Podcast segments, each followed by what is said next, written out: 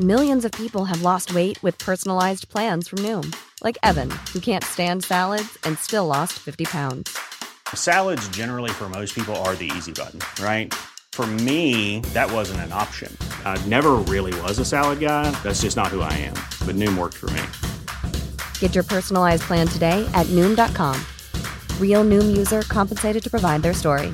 In four weeks, the typical Noom user can expect to lose one to two pounds per week. Individual results may vary. Bienvenidos a La Sunecracia. Si estás oyendo esto es porque te gusta el podcasting. La Sunecracia es un metapodcast que habla, recomienda y debate sobre el mundo del podcast. Puedes encontrarla en lasunecracia.com, iVoox, Spreaker e iTunes. Puedes contactar con La Sunecracia en lasunecracia.gmail.com, en la página de Facebook o en Twitter también por La Sunecracia. Hoy tenemos podcast en las aulas. La primera regla de la sunecracia es no se habla de la sunecracia.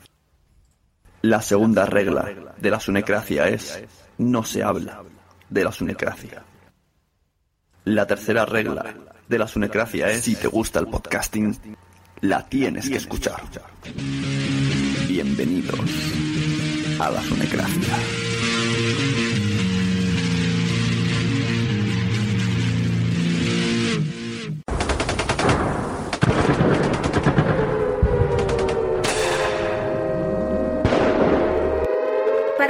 N'hi ha guerres en el món?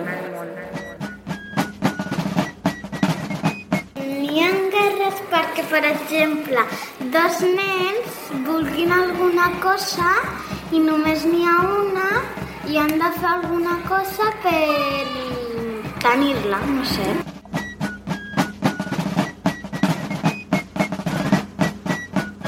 Jo crec que les guerres, si es, per exemple, un mico vol un plàtan i l'altre també el vol. I, I en lloc de pensar de partir-lo per la meitat, pensen de fer una guerra. I qui guanyi la guerra pues, s'endú el plàtan i mor alguna gent. Dos homes es barallen i, i cada vegada es va formant més gent per la baralla i, i mor més gent. Què penses que li passa a la gent d'una zona que estigui en guerra? Per exemple, una, una nena com tu, que estigui ara mateix a Palestina, per exemple, que hi ha, hi ha una guerra, què creus que li passaria pel cap? Tindria por aquesta nena? Sí, Tu tindries por en una zona així? sí, sí.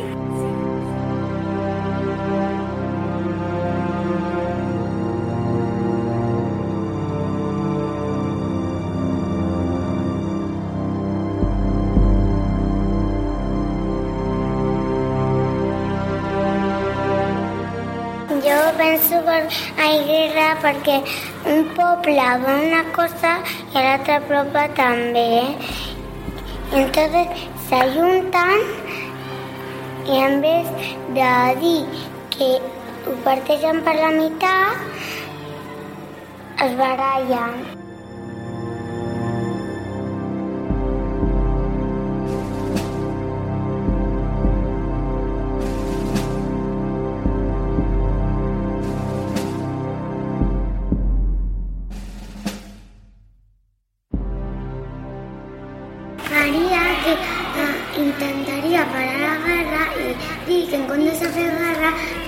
Facin carreres i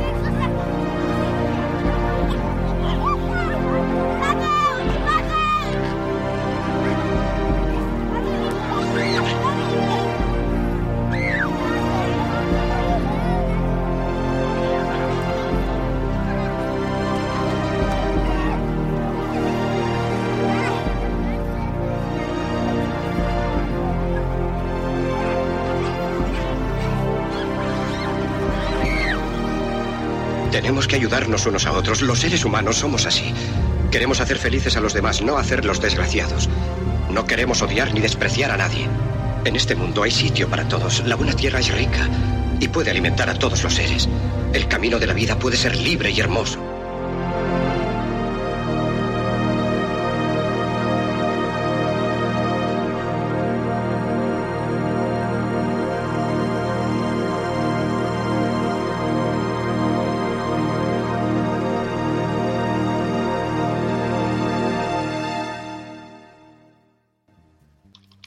Bueno, habéis escuchado un pedazo de audio que no recordaba que era tan largo que le hice a mi mujer para su curso en el Zai Palau de niños de primaria, en los que hablaban, trataban la temática de la guerra.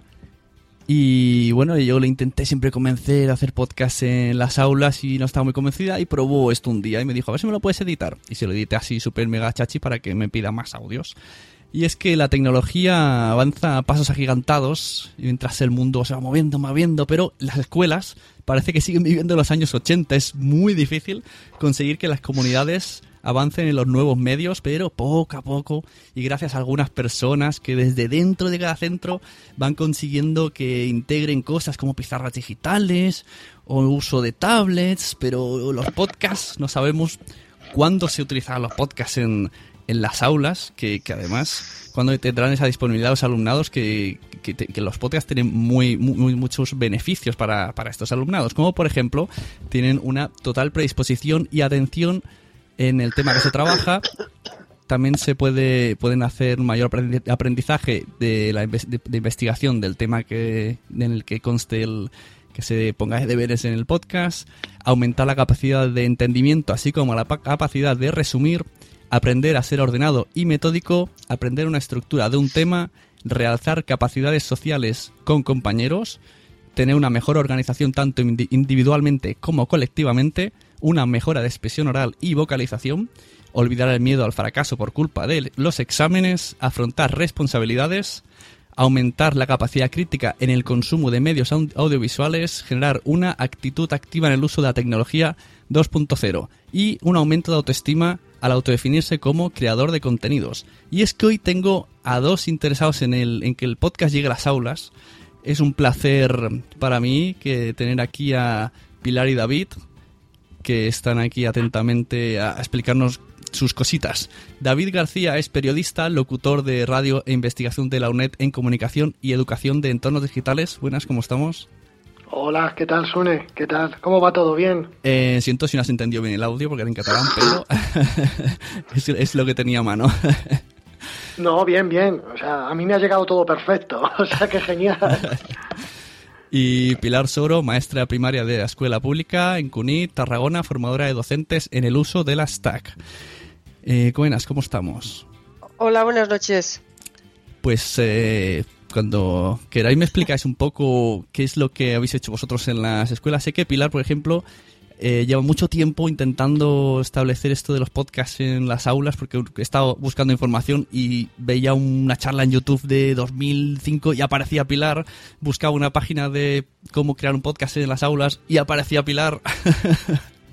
Llevas mucho sí. tiempo detrás de esto. ¿Qué, ¿Qué está pasando? ¿Por qué no avanza esto?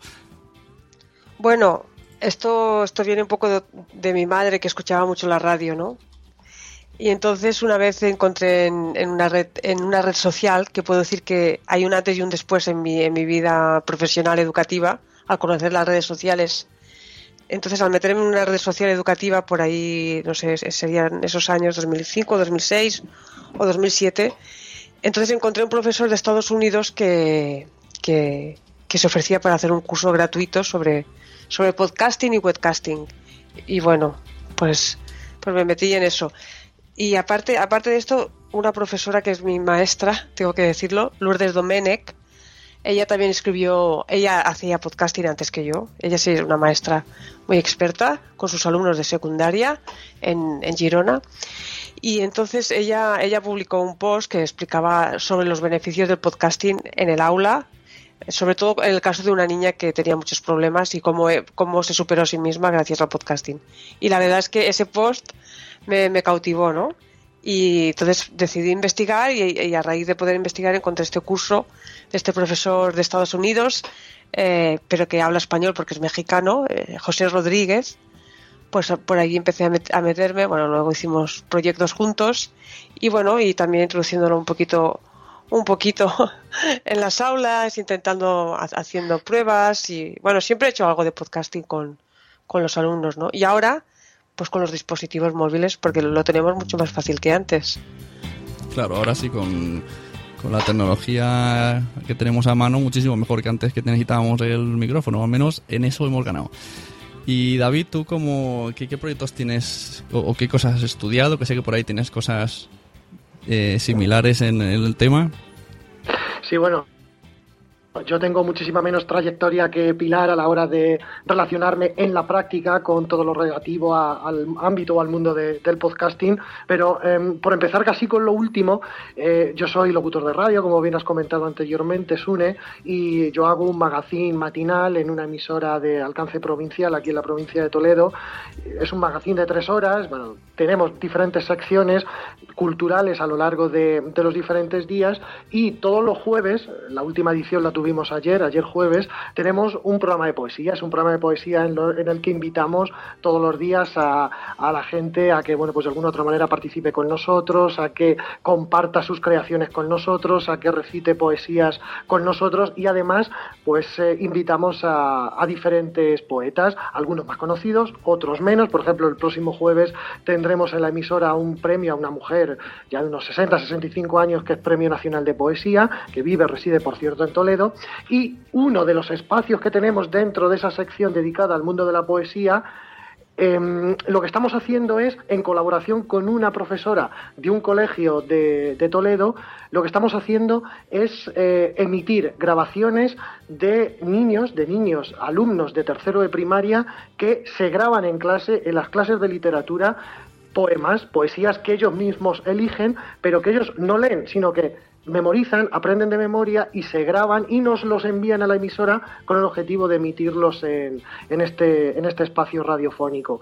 Eh, esto fue una iniciativa que partió directamente de esta profesora, de esta maestra, que se puso en contacto con nosotros, que nos dijo que tenía esta idea, a nosotros nos pareció fenomenal, yo ya había tenido previamente algún que otro contacto con el mundo del podcasting educativo, le conté que yo estaba más o menos en esta línea, en esta sintonía, y el proyecto tanto para nosotros como para ellos, como para la propia maestra, pues está resultando absolutamente apasionante. Hoy precisamente hablaba con ella y me decía, es que están trabajando muchísimo todo lo relacionado con la memoria, están conociendo palabras, un montón de vocabulario, muchísimas palabras, porque claro, ellos cuando tienen que memorizar necesitan comprender el poema. Para comprender el poema necesitan saber exactamente el significado de todas y cada una de las palabras.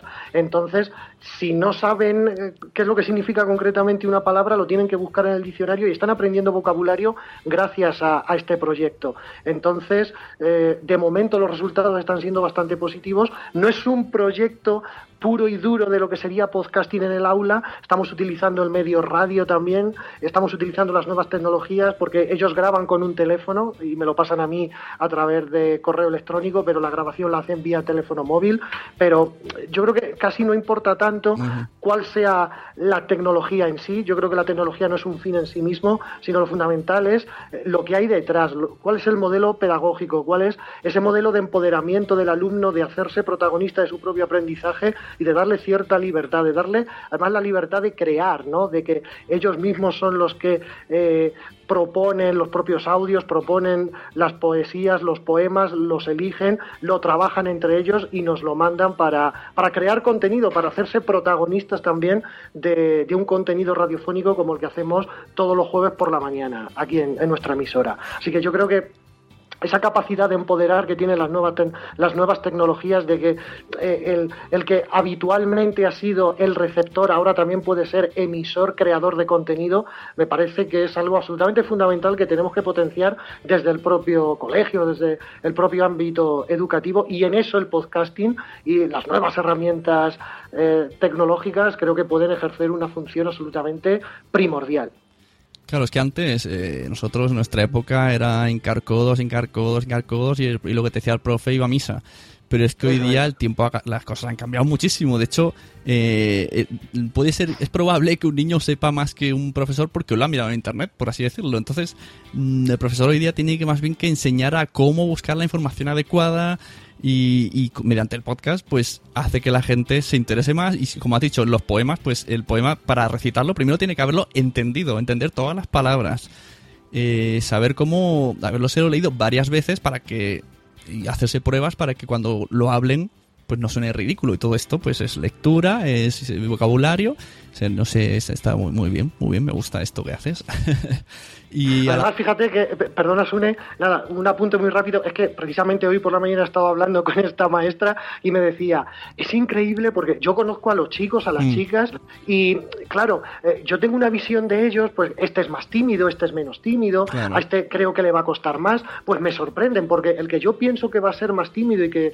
va a tener quizá eh, algún tipo más de, de reparo a la hora de ponerse delante de, no deja de ser un micrófono, en este caso un teléfono, a la hora de afrontar una grabación para luego escucharse en la radio, resulta que, que me sorprende y, y es el que mejor lo hace, es el que mejor recita y es el que lo hace de manera más, más potente, más desenfadada y, y- y en ese sentido estoy descubriendo yo también, me decía la propia maestra, a mis propios alumnos, capacidades que en principio sin este proyecto yo no conocería de ellos y creo que eh, algunos de ellos incluso están rebasando límites que antes tenían o que antes yo mismo los ponía y de alguna otra manera a mí me está sirviendo también para conocer un poco mejor a, a mi propio alumnado, por lo menos algunos chicos que yo pensaba que no serían capaces de hacer esto y sin embargo me están dando a mí misma una, una gran lección. Claro muy interesante sí pero esto a la hora de grabar, tú Pilar has tenido experiencias, eh, es fácil ponerle a un niño un micrófono, un móvil, yo creo que empiezan a reírse, ¿no? Lo lógico sería eso, al menos al principio. Hasta que cogen un poco de hábito de, de hablar. O sea, nos pasa a los mayores, incluso con una cámara, te ponen una cámara delante y ya te empiezan las risitas. Sí, sí, claro. A ver, yo empecé, pues claro, lo típico también delante del ordenador y con un micrófono.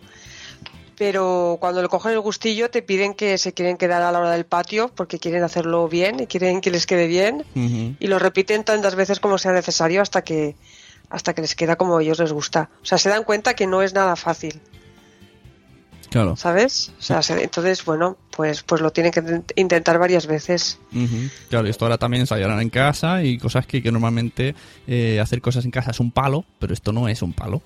Oja- ojalá, ojalá que no tuvieran que ensayar en casa porque es que es que es que la mayoría de alumnos tiene la herramienta. O sea, Mm. esto- en secundaria te, te voy, te voy a decir que el 80% tiene la herramienta y si no la tienen los padres. Ujú. En, en primaria cada vez hay más niños de cursos más bajos que tienen que tienen móvil, tienen smartphone y, y- y no de alta gama te- os diría también, ¿no?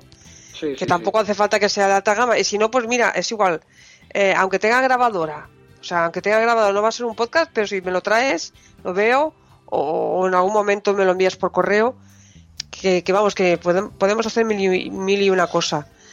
Lo que pasa que es, es difícil eh, introducir no son cosas nuevas pero digamos nuevas maneras de hacer es difícil bueno, no, no es- en, realidad es muy fácil, pero la mentalidad es lo que cuesta Claro. más abrir y, y poco a poco, ¿no? Sí, porque supongo que los, los colegios no están así a, a priori por la por las cosas de vamos a innovar. Yo creo que es vamos a hacerlo de siempre y venga que la faena se retrasa, ¿no? Imagino que por ahí va el tema y cada vez que pones algo, ostras, que esto va a, llevar mucho tiempo, va- vamos Es que a ir lentos. Estamos muy enganchados a- al contenido, el- pero al contenido que nos dan hecho, ¿no? Mm. Y, o sea, hay la manía esta de que hay que cumplir con, con, con lo que nos mandan de alguna manera. O sea, esto está como muy arreglado. Claro, y es que creo Entonces- que eh, yo lo sé porque yo en el- yo era yo era un estudiante de bueno eh, notable, pero no me enseñaban a pensar. Yo llegaba el día de antes, empollaba, lo escupía y al día siguiente lo borraba de mi mente y, a- y Sí. así tiraba. Pero Sí. a mí no me han enseñado a, a pensar, a, a buscar, a razonar. A mí me decían tienes esto y ya está. Pues con esto yo creo que sí. pos- De hecho, lo, lo que más se parece a, a esto es el famoso trabajo de investigación del curso final de eso, ¿no? Que ahí sí que tiene un poco de que moverse el culo y, Sí, ahí- más y o ahí- menos se asemeja. Sí, o en, o en bachillerato, por ejemplo, que a, a mí me dijeron, cuando mi hija le tocaba hacer el, el trabajo de recerca que se hace en Cataluña, que, la exposición oral que la preparara en casa. Pero es que es que nunca ha hecho exposiciones orales, o sea, nunca hizo. O sea, no, no, no hizo ni, ni en bachillerato, ni en secundaria, ni en la primaria. Se trabaja la expresión oral en parvulario. Y luego ya parece que, bueno, eh, excepto alguna excepción, claro, pero por norma general, yo creo que la, la, educación, al menos la que yo estoy viendo en el 2015, ha cambiado, ha cambiado bastante poco. Sí. No chat. sé qué opinas, David, tú que también sí. estás. No, bueno, tú, tú completamente... tam también, también conoces el mundo educativo, vamos, que todos. Sí, sí, está mi mujer que, sí, que le cuesta. Sí. Y eso lo digo muchas veces, que haga el podcast, que haga, porque yo les ayudo, que tal. Incluso hay ella va a la radio de aquí de mi pueblo por, por, parte de otro profesor que es el que lleva el programa. O sea, que tiene un profesor que, ha, que lleva la radio de mi pueblo. O sea, más fácil, a ver si escuchando esto, que se lo pase y se motive porque este está metido en, en lo de las ondas, porque le gusta. ¿Y, ¿Y lo hace con sus alumnos? No, no, lo hacen el programa por la noche los martes, pero ah, ya, se ya. van tres profesores a la radio y lo hacen, pero o sea, me refiero que los mismos que se ven en clase, luego se ven en la radio. O sea, simplemente es llevarlo sí, eso pues... a las aulas. claro, claro. De hecho, el audio que he puesto antes, ese audio salió en el, en el programa este de mi pueblo. Como es, es un programa sobre la paz, pues aprovecharon y metieron el audio de la guerra. En el chat me están diciendo, mucha gente nos está diciendo, uh -huh. coincide en el que cuando a los alumnos les metes el micrófono, que te sorprenden, que tú crees que no vas a sacar demasiado, porque al final, lo que ha dicho antes David, que dan más de lo que esperaba y, y la gente que lo ha, lo ha, ha, propuesto la idea, pues casi que se sorprende más. Claro, es que comentaba Pilar algo que me parece absolutamente central, que es el factor motivador, el factor motivacional que tiene el hecho de que ellos sean protagonistas de su propio aprendizaje y de que ellos sean los que emiten, los que crean, los que, eh, digamos, mandan en el proceso de comunicación, vamos a decirlo así. Eh, a mí Ana, que es eh, la maestra que está con ellos directamente, me comenta, es que se motivan muchísimo y yo estoy utilizando este recurso de, de la radio, de enviaros los podcasts o los micropodcasts que hacemos, casi como el premio de la semana. Es decir, el que mejor se porta, el que mejor, pues de alguna otra manera, eh, o está más atento en clase o el que mejor hace las tareas de clase, etc, etc, es el que luego al término de la semana graba para enviar ese audio a, la radio. O sea que lo utiliza un poco como premio, como factor motivacional y, en ese sentido están todos los chicos enganchadísimos porque luego se escuchan en la radio, que ese es otro elemento también central, el hecho de producir algo, ya sea crear pues, una escultura, algo, un tipo de trabajo que sea X, eh, hacer un corto, hacer cine, hacer un podcast, un programa, hablar en definitiva, crear, comunicar para ser escuchado. Eso es algo cuando, porque claro, eh, puede haber gente que esté diciendo, sí, pero es que realmente cuando tú haces un examen o cuando a ti te ponen un examen, tú estás comunicando porque estás escribiendo algo. Ya, pero sabes que eso solo lo va a leer el profesor, eso no va a tener ningún tipo de difusión más allá del profesor y la nota que te vaya a poner el profesor.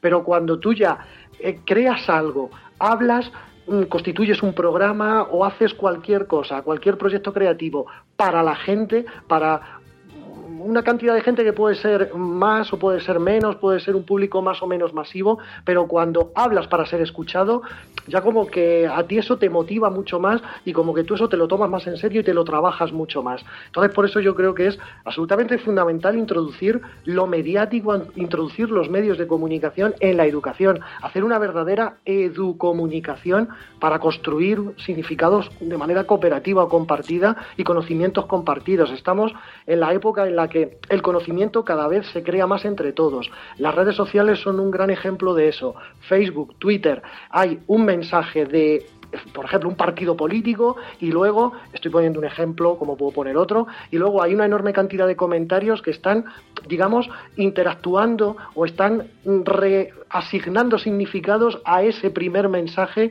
que de alguna otra manera ha enviado ese partido político y están cambiando o están reforzando o están contradiciendo ese primer significado. Estamos en la época de la información cooperativa, del, de la construcción co compartida o colaborativa del conocimiento y creo que eso, que es una lógica que se está viendo fuera de las clases, en el día a día de todos los que tenemos cierta relación con Internet, resulta que dentro de las clases es algo que parece que, que no ha entrado todavía o que parece que está costando meter e introducir. Entonces yo creo que mientras que la sociedad va a una velocidad, que era lo que decía Suni al principio del programa, da la impresión, da la sensación de que la escuela se ha quedado no solamente anquilosada en los años 80, sino mucho antes. Es que la escuela de los años 50, de los años 40, cuando nuestros padres, eh, los padres de aquellos que tenemos en torno a los 30 años ahora, es que la escuela ha cambiado mucho en lo fundamental, en el modelo, en la nueva forma de hacer. Pues realmente yo creo que no. Yo creo que se utilizan tecnologías nuevas, pero el modelo pedagógico ha cambiado verdaderamente. Yo sí cuando, cuando he ido alguna vez a, clase o, al principio de curso que le ayudo a ordenar la, la, clase a mi mujer y tal, y, tienen pizarras digitales, pero no todas las aulas. El que la tiene es como, hey, mi aula tiene es digital, el de al lado tiene una vileda, y ya date con los dientes. Y, además, eh, antes estaba diciendo, ah, se me ha ido porque estaba leyendo una cosa en el chat, eh, estaba diciendo lo de que estamos en una época de colaboración si nos fijamos en cuando nosotros íbamos a la escuela, era eso, o sea, tú haces tu examen y ya está, y lo has hecho tú, y como mucho algún trabajo colaborativo. Pero es que los podcasts, eh, si se hacen, que, deberían, yo, yo, opino que si se llega a hacer, tiene que ser algo colaborativo, pues eh, haces que incluso que se ayuden unos a otros, de dilo así, dilo así, o incluso si, si vamos más allá, en algo, una asignatura que está muy suspensa en este país, que es el, son los idiomas. Imagínate hacer inglés en podcast, enseñarlo y que tú te escuches, porque una cosa dice, no, yo he dicho Shakespeare de, de puta madre. y luego te escuchas y te pues no lo he dicho también. Al otro podcast a ver si me sale mejor. Y de esta manera, pues si cada uno tiene su tarea, incluso aunque fuera uno editar, otro tal, que eso también me gustaría tratar este tema de cómo, cómo lo haríais. Tú cuando Pilar has hecho alguna cosa, ¿cómo, ¿cómo lo organizas? ¿Hacen ellos el audio y tú lo montas todo? ¿O poco a poco haces que también tomen forma, formen parte de, la generación del podcast y que, ellos eh, se lo tomen como suyo, que no sea como yo grabo mi audio y ala. Y encima tú tienes que ir pidiéndoselo ahí, oye, que no me lo has dado, que esto seguro que pasa. No, bueno, a ver, cuando yo grababa audios estaba en ciclo inicial y entonces lo hacía yo. Ah, trabajaba con Audacity y ellos lo grababan, ellos lo paraban, ellos lo encendían y lo convertían en MP3, pero luego lo publicaba yo. Y ahora, ahora con, los, con las tabletas y con los móviles, porque los niños también están trayendo móviles eh, de su casa, entonces hemos, lo estamos haciendo con aplicaciones. Hemos probado el, Spreaker, el SoundCloud y ahora el, el Audiobook, el Audiobook ahora se llama Audioboom, eh, ha, cambiado bastante y lo voy, a, lo voy a empezar a probar también, porque este da 10 minutos eh, gratuitos para, para, siempre. O sea, puedes grabar todos los podcasts que quieras, ¿no? O sea, ahora mismo lo estamos haciendo con aplicaciones móviles. Ya el ordenador ya no lo, no lo usamos. Entonces, ellos tienen, algunos alumnos tienen su propio canal. Y bueno, pero acabamos de empezar, ¿eh? empezamos este curso y, bueno, vamos, ahí vamos. no es un proyecto escrito, decidido por la escuela, estamos, digamos, experimentando, ¿no? Además, una cosa muy importante que, que es generar la. O sea, enseñar a los, a los chicos qué es Internet, porque todos los que estamos aquí sabemos de los peligros que hay, de que hay cosas que no se pueden decir, y si ya desde pequeños, mediante el colegio, se le enseña los contenidos, lo que puedes subir, lo que puedes decir, lo que no puedes decir, pues poco a poco, porque ellos han nacido ya con internet, ya se piensan y, sus amigos suben fotos en, bikini o una broma o tal, y, esto si, si, si, lo enseñas desde el aula, pues oye, poco a poco también vas haciendo que y, haces ver el si tú hablas bien, la gente te va a oír bien, no puedes hablar en plan colegueo con algo serio porque luego esto va a escucharte gente y la gente te va a decir, oye, que, que mal has hecho esto, que a ver si puedes hacerlo un poco mejor y que crea un poco de, de autovergüenza y hablar mejor, ¿no? Porque esto también lo que hace que los podcasts intentes expresar mucho mejor. Nos dice Alex Fo que para esto son, geniales unas tertulias en directo sin, sin postproducción para aumentar la concentración. Me imagino que se refiere a una, a una tertulia en el, entre el alumnado, ¿no? Sacar un tema y que vayan opinando y a ver cómo, aunque no sé si esto en las aulas estaría muy yo creo que para hacer un podcast tiene que ser con grupos reducidos, ¿no? O máximo cuatro, porque si lo haces en un aula puede haber un guirigay ahí, un escándalo. Sí. hay, hay que buscar un sitio. Uno, uno de los mayores problemas, entre comillas, es este, ¿no? O sea, que tienes que buscar sitios. Pero, por ejemplo, hay algunas escuelas que eh, tenían clases que eran almacenes y los la han arreglado y han cambiado el título y le han puesto eh, clase de grabación, aula de grabación. Y esto no me lo invento. Vale que es una entre un millón, pero que la, la cosa va por aquí, ¿no? O sea, que tenemos alguna aula, a lo mejor, en alguna escuela, que tenemos trastos. Y si no es un aula, rincones, ¿no? O sea, normalmente eh, esto ya es eh, empezar a hacer cambios. O sea, lo- los alumnos no se van a estar sentados en el aula todo el tiempo. Se van a levantar, van a salir, van a salir, tienen que salir y nos tenemos que acostumbrar. A mí no me molesta en absoluto ver niños por los pasillos, pero hay personas que sí. Entonces, eh, vamos a encontrar niños en un rincón con unos cojines eh, que han traído, que ha traído Lampa o las madres o ellos mismos, y ahí pueden estar grabando perfectamente en el suelo, que les va a ir muy bien esa posición. Claro, es que yo creo que estamos demasiado anclados en la clase eh, en la clase magistral de siempre, de toda la vida, de, hombre, quizá en las primeras etapas, en preescolar, en las primeras etapas de primaria, pues hay mayor interactividad, quizá, no lo sé, porque yo no soy maestro, hace muchísimo tiempo que, que pasé por aquellas etapas de, de primero de GB, segundo de GB y demás, pero yo creo que todavía seguimos anclados en, eh, en ese modelo comunicativo completamente unidireccional, de que, como decía Suni anteriormente, es el profesor el que sabe y eh, es el único emisor posible que hay en la clase, los receptores son los alumnos y además los alumnos tienen que, de manera crítica, asumir absolutamente todo aquello que dice el profesor. No hay posibilidad de, de ningún tipo para la crítica, evidentemente, cuando son muy pequeños, pues esto parece una utopía, pero por ejemplo, ni siquiera en la universidad. Y es que, claro, eh, eh, estaba escuchando esta eh, propuesta o lo que estaba comentando Pilar en relación con estos espacios donde se podrían establecer tertulias entre ciertos alumnos a propósito de determinadas cuestiones que se ven en clase y demás.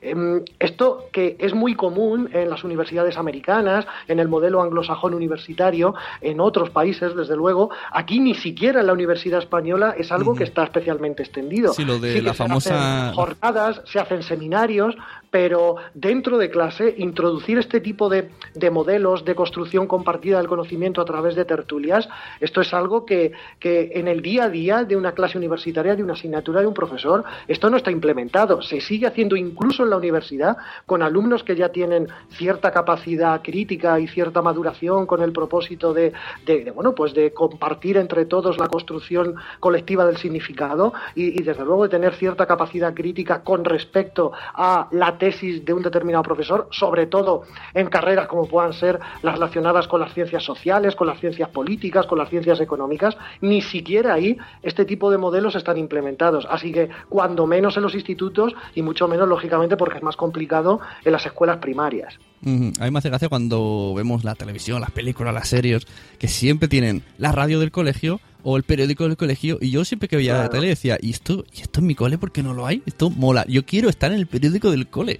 Y es que no, yo no conozco ningún, alguna habrá, pero no conozco ningún colegio que, que haga el periódico del colegio. Como mucho lo hace que- el AMPA. Es, que- es que los, los alumnos tienen muchas, o sea, las niñas y los niños tienen muchas ganas de aprender. Ellos tienen muchas ganas de crear, lo que, lo que dice David, ¿no?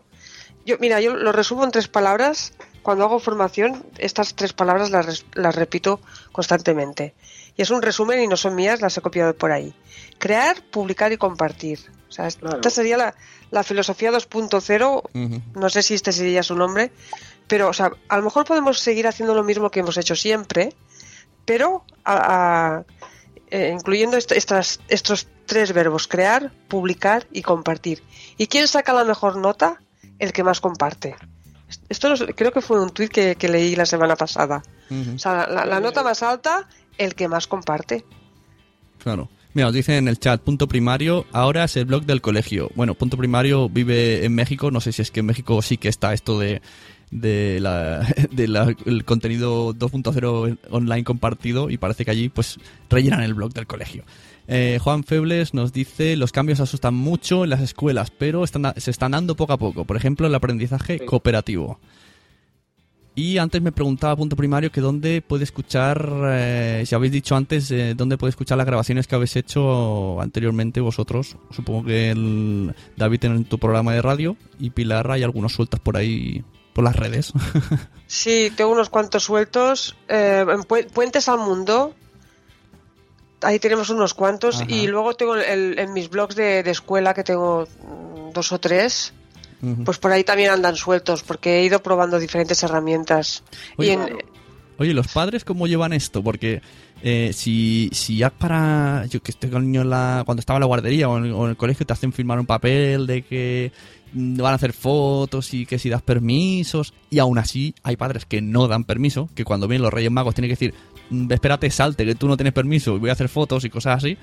También habrá que hacer lo mismo con las voces, ¿no? De permiso de que se publique la, la voz por internet. ¿Esto ha habido Sí, algún problema? Bueno, yo en, en- en mi escuela yo lo que les dije es que añadiéramos, eh, no me acuerdo la palabra ahora, pero o sea, normalmente se pone la imagen, me parece que es. Eh, me parece que les dije Sí, que, que, que añadieran la voz. imágenes en vídeo, en fotografía y a lo mejor hubo que poner una cláusula también voces para grabaciones de audio, supongo. ¿no? Sí, Algo sí, así. sí.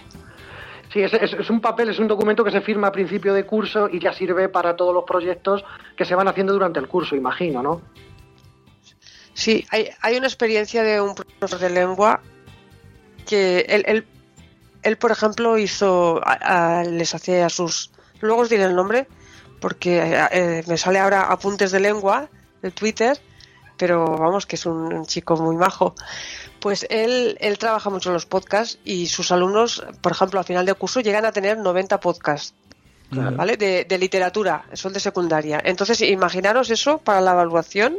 O sea, poder escuchar en septiembre, en octubre, en octubre los podcasts que hicieron y a final de curso. Segura- seguramente que hay una evolución importante, ¿no? Claro, además, eh, si tú imagínate que dices, "Ah, hazme un podcast, aunque sea de 5 minutos, 10, porque al ser alumnos no creo que te haga uno de una hora, pero hazme un resumen de, yo qué sé, de la guerra de tal o de tal, pues tiene que buscar información, leerlo, ir a, ir a bibliotecas.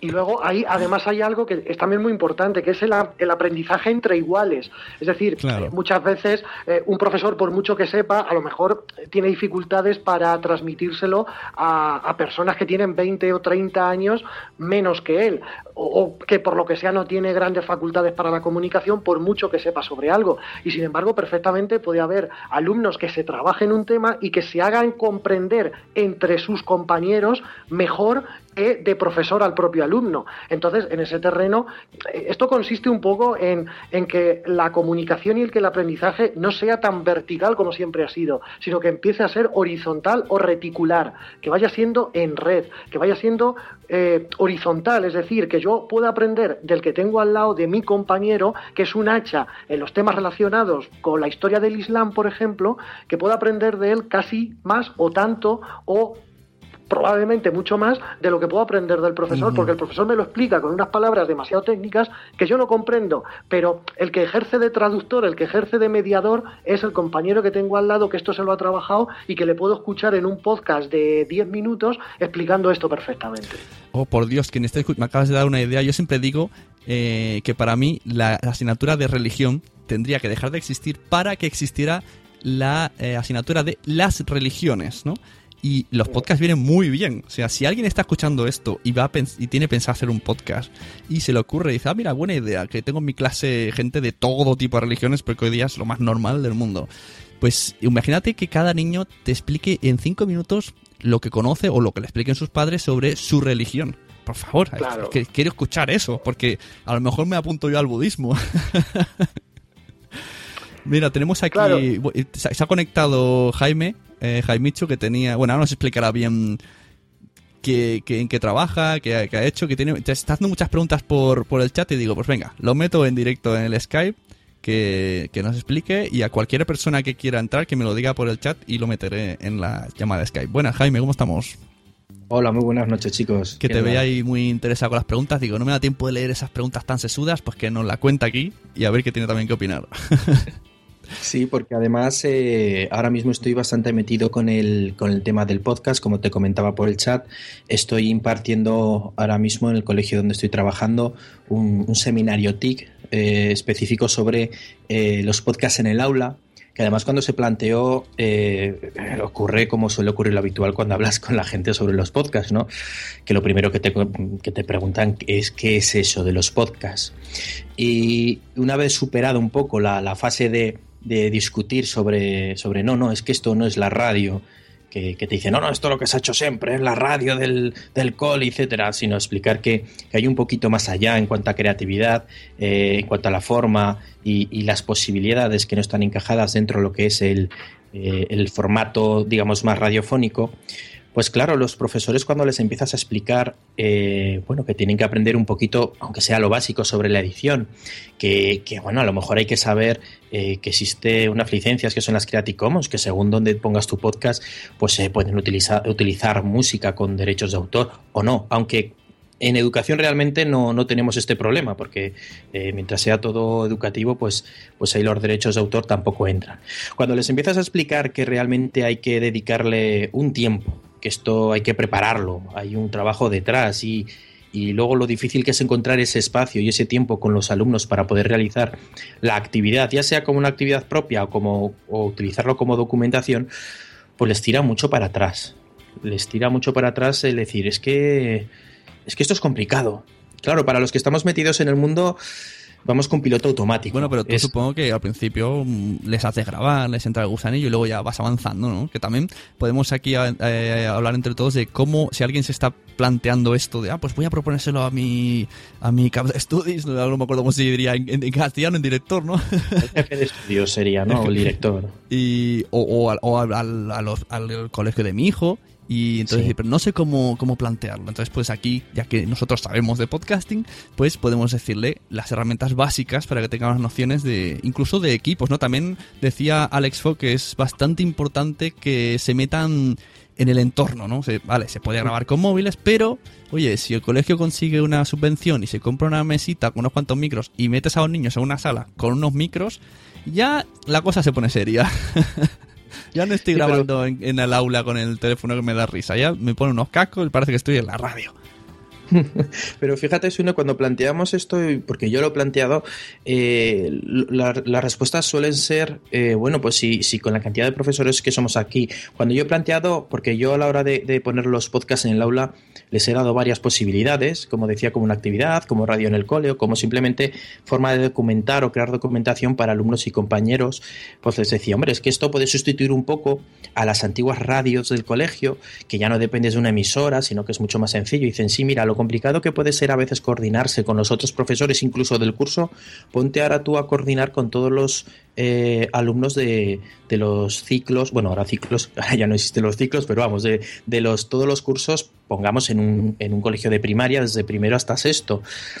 Como que como digo en, sí, el, podcast no lo ven complicado, sino que todo lo que es el nivel organizativo o sea, a la hora de ponerse a grabar con Audacity y tal, son enseguida le, cogen el truco, sino es que hay que organizar, hay que mover tanto, hay que hablar con uno, con otro. Hay mucha gente que además en los días de hoy está bastante quemada y cansada con el tema. Hacer la guerra a uno solo tampoco acabas quemado porque tú tienes tu trabajo y esto lo haces un poco a más a más para intentar hacer algo mejor y si no te apoyan desde jefatura es complicado, tiene que dedicarte, mira, tú tienes tres horas a la semana para esto, entonces ya que sea, que sea parte de tu trabajo. Por, eso se hace esta charla, para mentalizar a los colegios y que, oye, que, faciliten al, profesorado que, tenga esa iniciativa, pues al menos si alguien se ofrece, oye, pues dale esa facilidad de, dar unas horas, repártele, ayúdale y no le dejes con las mismas horas que el resto y además me haces el podcast que me has dicho que quieres hacerlo. Sí, claro. Sobre el tema que dice Jaime de las dificultades, eso está ahí, pero yo creo que el problema no es tanto ese, sino algo que es lo que provoca directamente eh, esa consecuencia de que se vean dificultades por todos los sitios.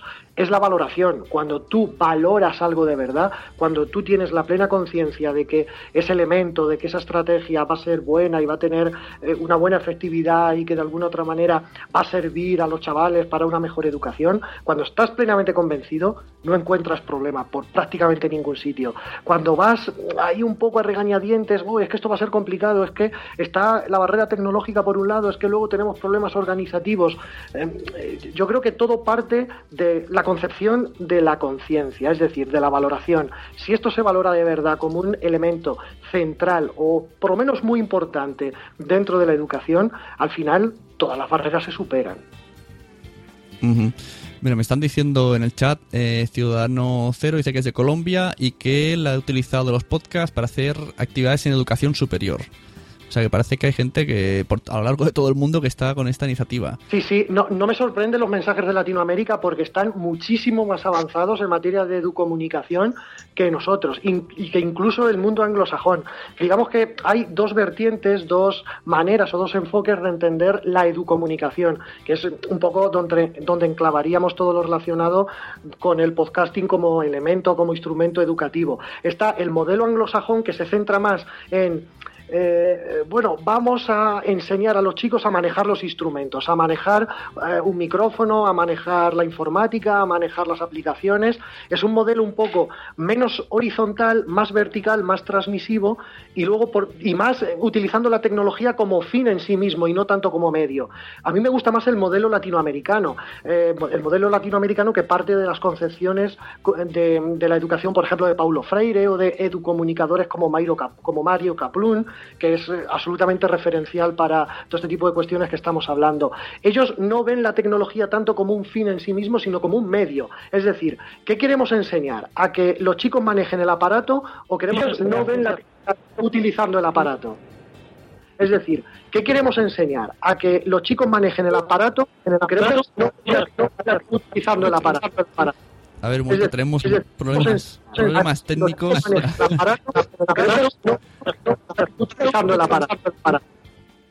Vale, ahora. es que estaba invitando a unas personas y resulta que estas personas estaban escuchando el Skype. Me he escuchado dos o tres veces repetido. estarían escuchando el Skype que tiene un lag de 5 o 6 segundos y se ha colado el sonido. Bueno, por ahora tenemos a uno de ellos, que es David Arias, el otro era Juan Febles, que a ver si me escucha esto en el, en el futuro pasado dentro de cinco segundos, que apague el Skype cuando le llame, el, perdón, el speaker. Y bueno, son los chicos de que han hecho han hecho un podcast en, las aulas en Onda Salle. Y a ver si nos puedes explicar un poco cómo fue esa experiencia, cómo, cómo fue la iniciativa, qué os motivó a hacerlo qué impedimentos tuvisteis, si os habéis tardado mucho, habéis, tardado mucho del colegio. Del colegio. Ay, Juan Febre, que me haces eco. Eco. bueno, pues nada, sin Juan. David, ¿estás ahí? ¿David Arias? Sí, sí. Ah. Ahora hay otro. que pasa que también tiene problemas técnicos. Bueno, estos chicos que, que hacen podcast, pero no son podcasters. bueno, pues seguimos. Eh, continúa con lo que decías. Perdón, que se los he querido meter en silencio y se ha, pasado lo del sonido. A mí me gustaría responder a David, si, si me permites un momentito, Sune. Sí, sí. Y, es eh, respecto a lo, que, a lo que decía de, por decirlo de alguna manera, aunque suene un poco feo, vender esto, eso de los podcasts. Y sí que es verdad que, que algo que me recomendó alguien eh, a la hora de, hablar con, otros compañeros eh, profesores, a la hora de explicarles las, ventajas que hay, eh, es decirle, no, no, es que esto ya se ha hecho.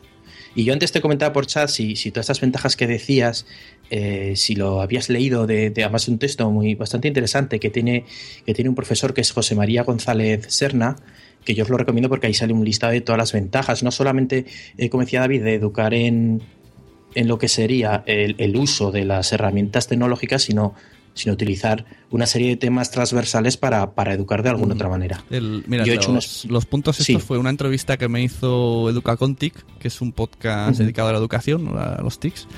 Y entonces yo hice una lista más o menos y consulté a Pilar y a David porque estamos en un proyecto de la Asociación Podcast que ahora explicaremos y me ayudaron a hacer a rellenar estos puntos para cuando yo estuviera en la entrevista pues que quedara muy bien.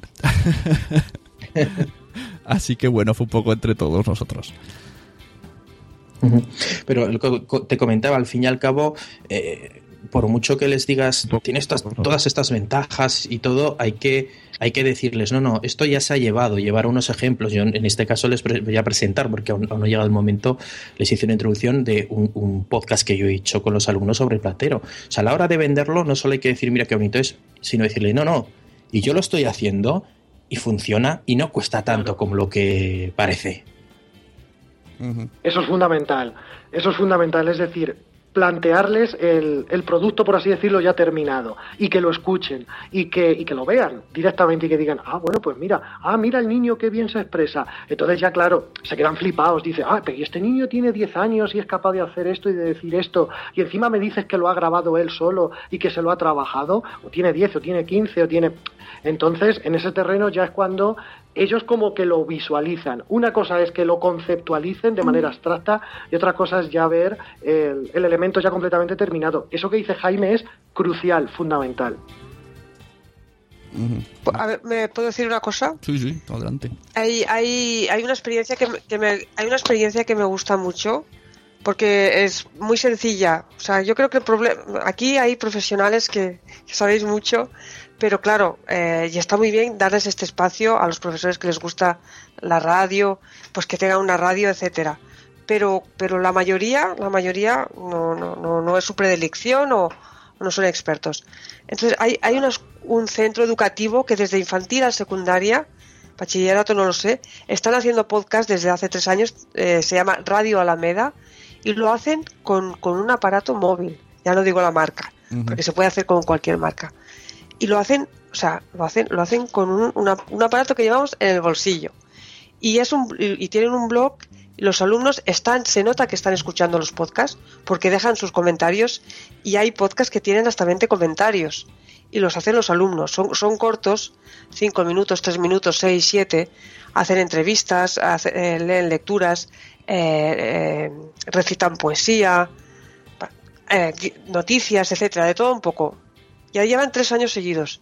Lo digo en el sentido de que, es que yo insisto mucho con lo, de los móviles, porque hoy, hoy en día para empezar, Claro, eh, creo que hay que ponerlo muy fácil, ¿no? muy fácil para probar, si quieres probar. Luego, si ya te gusta, pues bueno, pues ves probando con otras cosas. Pero es que es que tenemos el recurso en el bolsillo. Sí, sí, no, para entrar en la materia está muy bien, porque el móvil es, lo tenemos en todos lados. Una aplicación de grabación viene por defecto en cualquier móvil y luego se vuelca en un ordenador para editarlo, si es que hay que editarlo, porque también puede ser audios cortitos de 5 minutos solamente con la voz, y es una manera de entrar, claro que sí. Bueno, para... Para, para empezar, eh, lo mejor es escuchar, escuchar, ¿no? O sea, pues si, tenemos que recomendar, pues empezar a escuchar podcast, ¿no? Y, bueno, a mí me gusta escucharlos. ¿Tú cuando, eh, cuando te decidiste? Fuera de la, fuera de la pantalla. Hmm, cuando te decidiste a... Cuando viajo en tren o, Me parece que hay un poco de lag en, en Skype. cuando te decidiste con tus alumnos a hacer a grabarles en audio, ¿qué podcast o a, dónde les dijiste que escucharan algunos ejemplos? Bueno, en escuchar podcast en Evox, estoy estaba escuchando cuentos. O sea, yo, yo trabajo en primaria y me di cuenta que también les, les cuesta mucho escuchar, ¿eh? Porque ellos están acostumbrados mucho a todo lo que es audiovisual. Entonces, claro. los vídeos muy bien, pero los audios tienes que encontrar un, buen cuento o un, bueno, por ejemplo, estos estos podcasts que, que de esta radio de Radio Alameda los están escuchando porque son cortitos. Claro, si los pones un cuento que te dura 30 minutos, pues depende, ¿no? Y depende del grupo también. Pero para empezar por, por ahí es también, o, alternativamente, que sí, tú puedes empezar a hacer podcast, pero también está bien que, escuches, ¿no? Para primaria yo he empezado con cuentos. Eh, no sé si David Arias puede eh, hablar, ya tiene arreglado el sonido. Sí, hola, buenas noches a todos. Hola, buenas. Eh, quería preguntarte aquí como experiencia con Onda Salle, que si, si esto que comenta Pilar os ha, os ha, os ha pasado o vosotros habéis hecho un poco más eh, como tarea, ¿no? Tú tienes que hacer esto, tú esto, o sea, ¿cómo, cómo lo habéis montado? ¿Cómo habéis generado el podcast de Onda Salle? explícanos un poco cómo ha ido todo. Y mientras tanto voy a intentar meter a tu compi. Si veis un poco de que hay sonido raro, pues nada, le expulsaremos otra vez lamentablemente. Y si no, mientras tanto, pues sigues. Muy bien. Bueno, eh, en principio agradecerte esta invitación. Yo estoy encantado por, por, oír todas estas experiencias, que la verdad es que cuando a uno le apasiona lo que hace, yo creo que, que lo disfruta y, y, parece que, que, es un buen momento, en este caso para nosotros que estamos empezando con el proyecto, para entrar en estas dinámicas. ¿no? dinámicas, ¿no? Con nosotros, con nuestro proyecto, proyecto eh, y que sí diferencia un poco de lo que he escuchado también es que nosotros somos el de, miembros del departamento de orientación. O sea, en este caso mi compañero Juan es profesor de pedagogía terapéutica de apoyo y yo soy el orientador. Entonces nosotros hemos estado mucho tiempo dándole vueltas, al, sobre todo con el factor motivacional que antes comentaban, ¿no? Y esta es una de las maneras que, que hemos visto que, que, engancha, ¿no? Trabajar por proyecto. En este caso para nosotros el, el, el proyecto de Onda Salle surge de, de, ahí, ¿no? De chicos con unas casuísticas particulares que, que, requieren de esa motivación extra y, por supuesto, después el proyecto se hace extensivo a toda la comunidad educativa. No se trata solo de trabajar desde el Departamento de Educación, sino que sí es verdad que es la, la base principal del trabajo y después se extiende al resto de, de áreas o de comunidad educativa del centro, incluidos los padres, ¿no? O sea, a mí me parece muy interesante lo que comentaban de... Eh, y hay un elemento que es el de la tecnología. La tecnología asusta. Entonces, cuando, cuando hablamos de tablet o de, o de, por ejemplo, el tema de, de los vídeos, sobre todo las tablets, ¿no? No, no, la diferencia de incluir una tablet en el aula es que la tablet puede servir, eh, servir exactamente el libro, lo mismo que la tablet si no la sabemos usar. Esto lo tenemos que vertebrar exactamente qué es lo que queremos y al principio cuando empezaste el, el programa hablabas de una serie de puntos que yo creo que, vamos, estamos todos perfectamente de acuerdo con eso. Dicen en el chat que Noel Manzanares que le parece un poco peligroso lo de llevar tablets o móviles al aula. Esto ah, supongo que según de entrar en otras cosas aparte habría que tener mayor control, aunque no sé si ya lo llevan igualmente y si normalmente lo deberían de tener parado, simplemente sacarlo, no sé cómo cómo llevaríais esto, ¿no? ¿Cómo, cómo recomendaríais a un colegio el, el, de, el, tener permiso para traer la tecnología, pero oye, la vas a usar cuando yo te diga. ¿Cómo, cómo lo hacemos esto? A, a, mí, si me permite, Sune, sí, sí. Eh, porque además le estaba contestando justamente por el chat. Eh, respecto a esto, yo le decía que igual que con una tablet, con un ordenador, y además ahora mismo contestaba eh, Noel diciendo que, que, no tanto con el ordenador. Eh, yo creo que, se, que depende del uso que se le dé. Igual que cuando yo tengo a los alumnos y sacamos los ordenadores, eh, los abrimos y, y, y tienen un ordenador con su Windows, con sus eh, navegadores y pueden entrar en cualquier lado, hay que tener un control, igual que hay que educar en el uso del ordenador, en el uso de las tablets, también en el del móvil, ya incluso sea dentro del aula como fuera, aunque aquí ya nos, nos vamos por otro lado, pero si nosotros sacamos una herramienta, que es ese móvil, y la vamos a utilizar, en este caso, vamos a poner que para grabar podcast, pues lógicamente va a ser un uso guiado, no quiere decir que a los alumnos les digamos os podéis traer el, móvil a clase y vais a estar todo el rato con el móvil y podéis estar con el WhatsApp o podéis... No, porque además requiere un poco de atención. ¿Que intentarán a, estar con el WhatsApp? Claro que sí, claro que sí, pero para eso tenemos que eh, intentar tener un poquito de control y, como digo, educar en el, en el uso. Claro, lo que decía al principio, ¿no? Que la vida avanza, pues oye, hay que aceptarlo. La gente, aunque no queramos, los niños tienen móviles, pues enseñémosles cómo usarlo. También antes teníamos el relojito este que cambiaba el mando o teníamos jueguecitos y también te decían, oye, esto no puedes usarlo. Entonces un poco no hay que prohibir el avance, sino saber enseñar cómo usarlo. Y pues en la, en la escuela, pues ya que muchos padres desgraciadamente no lo hacen o no lo hacemos, nos meteremos a todos o lo hacemos mal o bueno, eso es otro tema. pues podemos aprovechar el tema de que los podcasts tiene que ver mucho la tecnología para también meter también esa asignatura ya que antes existía ética que nunca he entendido pues hoy día pues mira podemos sustituir ética por ética tecnológica Claro, es que en, muchas veces en, no, sí, adelante Pilar, sí, adelante. Sí, no, en mi escuela este primer trimestre enviamos una carta a las familias diciendo que los alumnos podrían traer los móviles. En principio, pusimos un día a la semana con la intención de hacer podcast. Uh -huh. O sea, eh, el objetivo es ese, ¿no? Y a ver, eh, claro, pues mm, el primer día fue un poco de caos. porque están todos muy enganchados. o sea, claro, el, el, WhatsApp o los jueguecitos o, es muy interesante y claro, traer el móvil al aula con tus amigos. Claro, bueno, pero, pero algo todos tenemos que aprender, ¿no? Lo suyo sería que no sé si los colegios tienen alguna tablet mm, especial para una, un aula, pues con una tablet y hay, hay micrófonos que se conectan a, a, tablets, que esto podemos hablarlo aquí un poco y entonces ya conectas lo que sea, no diremos marcas, como dice Pilar, pero le metes el micrófono y ya tienes tú, o sea, tú eres el dueño de, la tecnología y le pones al niño el micrófono para que grabe su turno, no hace falta que se lo traiga de casa. También puede ser otra opción. Sí, sí, sí, sí, opciones hay muchas. Bueno, David, a, No, sí, iba, iba, a apuntar, no sé si era para mí o para el compañero. Bueno, sí, sí, di, que tenías tú algo que decir. Nada, un minuto, menos incluso.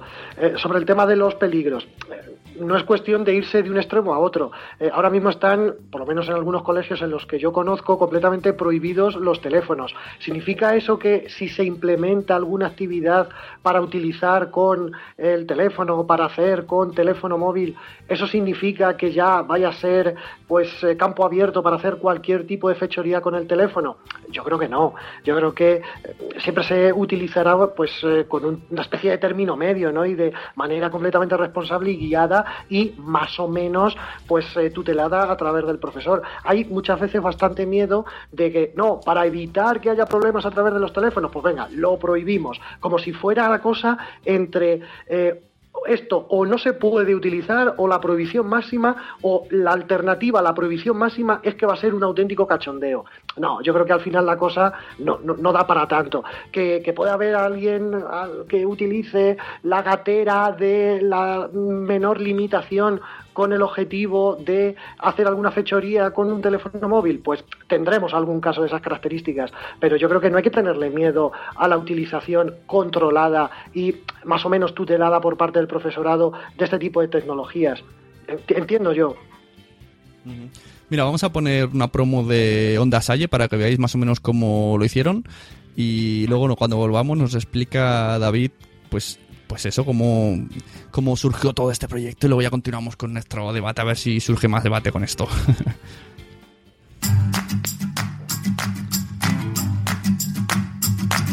Onda Salle, la radio digital del Colegio La Salle La Laguna.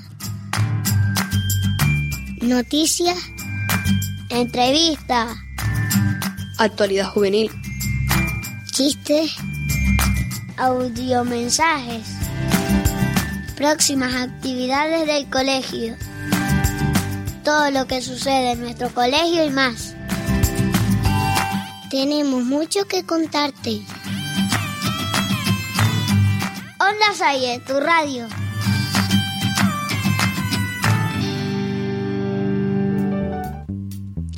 Bueno, si os parece, pues ahora eh, David Tario nos va a explicar el proyecto de Onda Salle y ya de ahí pasamos a... Ya hemos hecho un, pequeño debate de el por qué es bueno que los podcasts estén en el colegio y luego podemos hablar el supuesto de que hayamos convencido a alguien, vamos a explicarle cómo puede hacerlo para introducir el podcast en su en su colegio si, si están muy perdidos, si, si es la primera vez que escuchan esto, si es que antes solo conocían la red online y, les entra el gusanillo de anda, que yo puedo hacer unas grabaciones en MP3 y editarlas. Bueno, en base a lo que a la experiencia de David Arias con Onda Salle, pues vamos a ir por aquí también con nuestra experiencia en el podcasting a dar un poco de ayuda al que tenga este, esa inquietud a través del debate que hemos tenido antes. Así que cuando quieras, David, explícanos todo el proceso desde el minuto que dijisteis vamos a hacer un podcast hasta a quién tuvisteis que preguntar, a quién convencisteis, cómo lo hicisteis, recibisteis subvenciones, qué hacen los niños, cómo lo hacéis. Eh, en este caso, para no alargar mucho, porque ya se ha hablado mucho de que quizás cosas que yo podría comentar, eh, y Juan, que en este caso está teniendo problemas con la conexión, eh, nosotros vertebramos el, proyecto basándonos en cinco puntos fundamentales. Juan y yo insistimos mucho y además no nos salimos de ellos porque creemos que es la base y que es la que nos va a dar continuidad al proyecto. El primero es competencias básicas. ¿Por qué competencias básicas? Primero porque la normativa lo establece así y segundo porque consideramos que, el, tema de los podcasts es una mm, herramienta dentro del aprendizaje cooperativo, que sería otro punto de los que tenemos nosotros en el proyecto. Dentro del aprendizaje cooperativo es una herramienta que nos facilita trabajar por proyecto y eso a su vez eh, nos, nos, facilita también el trabajar competencias básicas. No voy a decir qué competencias, porque hablamos de la digital, de la lingüística, antes se ha comentado, pero bueno, es evidente. ¿no? El siguiente punto que, que, vertebramos, primero hablamos de competencias básicas, el segundo es orientación. Nosotros somos integrantes del Departamento de Orientación, ya lo comentaba antes, y no lo, no lo hacemos directamente dentro del aula, eh, eh, el aula normal, entendido el aula normal, el aula de los cursos y de las asignaturas, sino dentro del aula de apoyo y dentro del, del, aula de refuerzo educativo, que en Canarias por lo menos tenemos esa asignatura como complemento al, al francés, que son alumnos con una casuística particular. El siguiente punto eh, y tercero es alumno como protagonista. Pensamos que el alumno como creador de contenido eh, eh, atajamos en la dificultad que tenemos los docentes en las aulas y en los colegios con el tema de la motivación. La mayor dificultad que tenemos eh, con chicos que llegan a la secundaria, sobre todo, es el tema motivacional. Si es algo ellos con las redes sociales y como comentaba antes los compañeros, la, la, educación parece que se ha quedado un siglo atrás. Yo creo que sí se están haciendo cosas, pero yo creo que el cambio se basa fundamentalmente en enganchar a los chicos. Y este elemento de, o este trabajo con podcast, está claro que no hace falta decirlo porque les engancha muchísimo. Ya han dicho también los compañeros los motivos o las causas del por qué, ¿no? Vosotros pasáis y, por... y es verdad que también hay que... Pasáis por, todo por todas las aulas, ¿verdad? Por todas las edades, por todos los cursos, no es solamente dedicado a un curso, vais pasando por todo el colegio. Sí, ellos son los que vertebran, o nosotros nos sentamos con ellos en, redacción para, eh, con las caletas, determinar qué contenidos y quién se encarga. Y después, a partir de ahí, es como la avalancha por todo el colegio, buscamos padres, buscamos eh, gente de, servicios complementarios, de, de secretaría, de comedor, de limpieza, de lo que sea. Buscamos invitados que vienen al colegio a hacer diferentes actividades, un cuentacuentos, la policía canaria otro día, hicimos una entrevista y aprovechamos esas visitas para nutrirnos de esa información y después aprovechamos de todas las secciones que tenemos que eh, la hemos hecho pensando en todas las etapas, incluso en, infantil tenemos una que es Cosas de Peque, en donde, bueno, en la radio eh, lo oímos muy comúnmente hablando de, preguntándoles a los chicos sobre, en este caso el siguiente episodio es sobre las nuevas tecnologías, pues le hemos preguntado a los chicos qué es para ellos una tableta, qué es Internet. Bueno, te, te puedes morir de la risa viéndolos, ¿no? Pero ya son partícipes. Pero no son partícipes los chicos que locutan o que hablan o dicen la información, sino los chicos que hemos dicho que, son la parte fundamental, que son los que se encargan de recoger esa información, pasarla a un papel, nosotros les corregimos entonación y demás. Y la última, el último punto, antes hablaba de proyecto cooperativo, sería el cuarto, competencias básicas, orientación, alumno como protagonista, proyecto cooperativo. Y el último es el comunidad de aprendizaje, que sería una rosca o una vuelta de tuerca más Estamos intentando, yo he oído además en podcast, Educa Contigo, creo que he oído en algún podcast em, hablando de las comunidades de aprendizaje. Nosotros estamos empezando a, abordar ese tema y el, el, tema de, la, de Onda Salle nos ayuda para conseguir también este tema. Entonces nosotros creemos que el proyecto Onda Salle es un elemento que, em, que, está en medio y que nos sirve para tocar muchos palos que en este caso creemos que son fundamentales en, en un centro educativo hoy en día. Mira, eh, tenemos a, Jaime me ha dicho que tenía que irse. Si, os parece, lo despedimos. Jaimichu. Jaime. Sí, sí, que, ya se me hace muy tarde. ¿eh? Vale. Eh, antes de despedirme, me gustaría que despedirte, me gustaría que explicaras a todos el podcast que tenías, que no sé si está cerrado o abandonado, que es, es tu público y es muy recomendable. Ah. Eh, ¿Te refieres a, a Tice en los zapatos, supongo? Sí. bueno, pues la, verdad es que la historia es que en un principio, pues debido a, pues cosas de trabajo y tiempo, eh, tanto mi compañero Carlos como yo tuvimos que, dejarlo un poquito... La verdad es que estaba cerrado, pero nos gustaba mucho el proyecto y hace poco nos picó incluso el intentar retomarlo. Lo que pasa que seguimos con el mismo problema de tiempo y es bastante complicado. Eh, algún día lo retomaremos y si no algo habrá similar porque eh, realmente era un podcast donde gente que nos dedicamos a la educación hablábamos sobre educación, pero de una manera muy divulgativa, explicar qué es esto del, del mundo de la educación, qué recursos hay, pues un poquito los secretos que tenemos los profes para que cualquiera se pueda meter en este mundo. Yo creo que hace falta un podcast así. A día de hoy para mí se me hace bastante difícil y más aún con la desaparición de un proyecto que yo creía que aún seguía, pero ya hace ya tiempo que desapareció, que era Radio Aula, que era una radio, parecía Radio Podcastellano, que recopilaba podcast de, sobre educación, que no sé si la conocías, Une. No, no. Pues eh, era básicamente, además lo, lo, llevaba también en su momento JJ, era, una, era un radio podcastellano, pero realmente es un podcast o de colegios o de gente que hablaba sobre educación. A mí me gustaría, como digo, retomarlo. Ahí estoy siempre diciéndole a Carlos, ¿cuándo grabamos? Y se ríe, ¿no? Como diciendo, si no podemos, que no tenemos tiempo. Que además seguramente escuchará, escuchará esta conversación. Pero bueno, oye, si alguien se anima, sí, el, el, perdona, el, radio aula eh, llevaba JJ y, yo. Yo era la, encargada, yo era la encargada de, buscar los podcasts. Y de hecho lo dejamos porque porque éramos ellos, él y yo.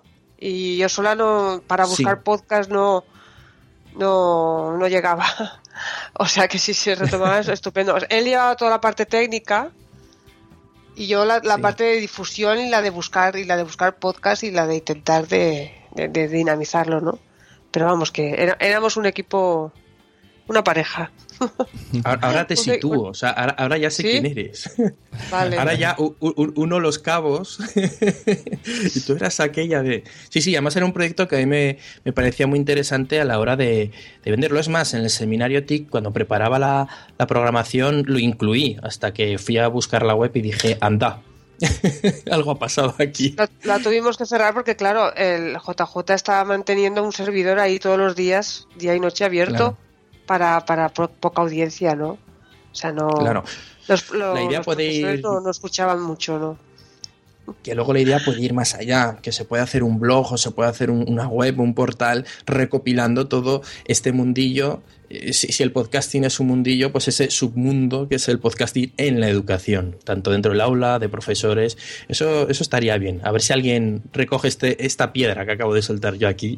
A ver si entre todos, los, todos los oyentes que están escuchando esto se anima alguno y dice, ah, pues mira, yo me interesa y retomamos el proyectillo. He de decir también para, a modo de meter más ganas en, en esta generación de podcast en las aulas, que existe una asociación de podcast que se llama asociacionpodcast.es que hace unos premios cada año. Y uno de los premios va dedicado a podcasts que se hayan hecho en los colegios o relacionados con la educación. Así que es una iniciativa más, ¿no? Un incentivo más para que alguien diga, oye, mira, a ver si, si conseguimos tener notoriedad y difusión a través de la asociación podcast, que por supuesto que se daría, se gane o no, pero también da gusto ¿no? Que te den un premio por hacer algo bien en el cole. Y te explico, Jaime, eh, ¿por qué conozco ya a Pilar? Resulta que en esto de la asociación podcast, pues uno de nosotros decidió hacer un preparar o intentar preparar un curso para docentes que antes has dicho eh, habrá profesorado o sea vais a hablar de la preparación del profesorado en el podcast en las aulas pues yo conozco a Pilar y David bueno ya lo conocía estaba también Tony Stratos, que no ha podido conectarse. Estaba también Magdalena de... ¿De, dónde es Magdalena Pilar? Espera, que tienes? Eh, de, Alicante. No, pero de... ¿Qué tiene radio? ella tiene, sí, Radio Solidaria Amiga. Vale, pues eso. ella lleva muchos años, ella sí que hace radio, radio de verdad. Eso, y tendría que estar aquí, lo que pasa es que me, me he colado avisándole... Sí, le, le he colado avisándole muy tarde, entonces en este equipo pues se pretende, lo que pasa que no conseguimos, a ver si con esto ya eh, damos adelante la iniciativa, y la idea es crear un curso de podcasting para docentes, llevarlo a, bueno, a donde se tenga que llevar, yo no entiendo bien el mecanismo, para estos cursos que le dan puntos a los profes y tal, y entonces a partir de ahí que, los, los profes se, se apunten para obtener los puntos, aprendan de podcasting y ayudar a, hacer esto que estamos hablando hoy en el debate. Lo que pasa, ya te digo, está un poquito verde. Hemos tenido la vida muy ocupada, pero ahí está el proyecto y la idea y el equipo está aquí y todas estas ideas van saliendo de más o menos del que estamos aquí. Que igualmente, si alguien se quiere apuntar a aportar ideas, oye, encantado. Ya veis que ideas hay muchas, pero no, no avanzamos. Entonces, por eso conozco a Pilar. Y ya me imagino que mm, quien nos lo presentó pues sería JJ y bueno, ya todo viene un poco de antes. Lo dicho, Pues, eh, Jaime. quizás an- antes de despedirme, Eso. pues, por- por- porque, porque al final me está despidiendo y como siempre nos ocurren estas cosas, uno cuando se despide es cuando aparecen los temas eh, de discusión más interesantes. Eh, antes de despedirme, pues eh, comentarte en este caso, pues que si ofreceros más bien eh, mi colaboración y mi ayuda en todo lo que os pueda ayudar, si decidís eh, seguir adelante con, con ese proyecto. También comentaros que, que en estos cursos, como dices, eh, me consta que en algunos eh, del Ministerio de Educación creo que en cierto momento el eTwinning ofertaba cursos, no creo que creo recordar que no lo vendían como de podcast, sino realmente como de Audacity, pero al fin y al cabo, bueno, eh, te explicaban un poco el tema de los podcasts, ¿no? Grabar un audio, subirlo, etcétera. O sea que estar en casi todos los cursos, creo yo, de tecnologías, herramientas 2.0, suele estar pero no de manera, digamos, más específica. Están como camuflados, como que es que eso del podcast suena mal. No, no, no. ¿Cómo grabar un audio? Pero bueno, pues estas dos cositas que, como decía, que me ofrezco, si en algún momento necesitáis que, alguien os eche una mano, os veis desbordados. Y, bueno, darte las gracias, Sune, por dos cosas. Una, por, por desde luego dejarme dar un poquito de, eh, voz y, explicar un poquito las experiencias. Y luego que te hayas atrevido a hacer un podcast sobre este tema que sinceramente yo cada día me da la sensación a lo mejor que somos muy pocos los que nos atrevemos a, a esto de introducir los podcasts en el aula y hoy, eh, gracias al chat que, de- que estamos siguiendo ahora en directo, bueno, me ha venido un subidor a ver cuantísima gente se ha conectado desde el principio, ha estado interesada en el tema, ha estado aportando ideas, ha estado haciendo preguntas y por eso quiero dar las gracias y saludar a toda la gente que ha estado aquí por la noche en el chat. Y ya os dejo que continuéis. Eso, muchas gracias, Jaime. Venga, un saludo y nos vemos. Bueno, Jaime, ya te han- ya tomas nota, tomas nota, ¿no, Sune?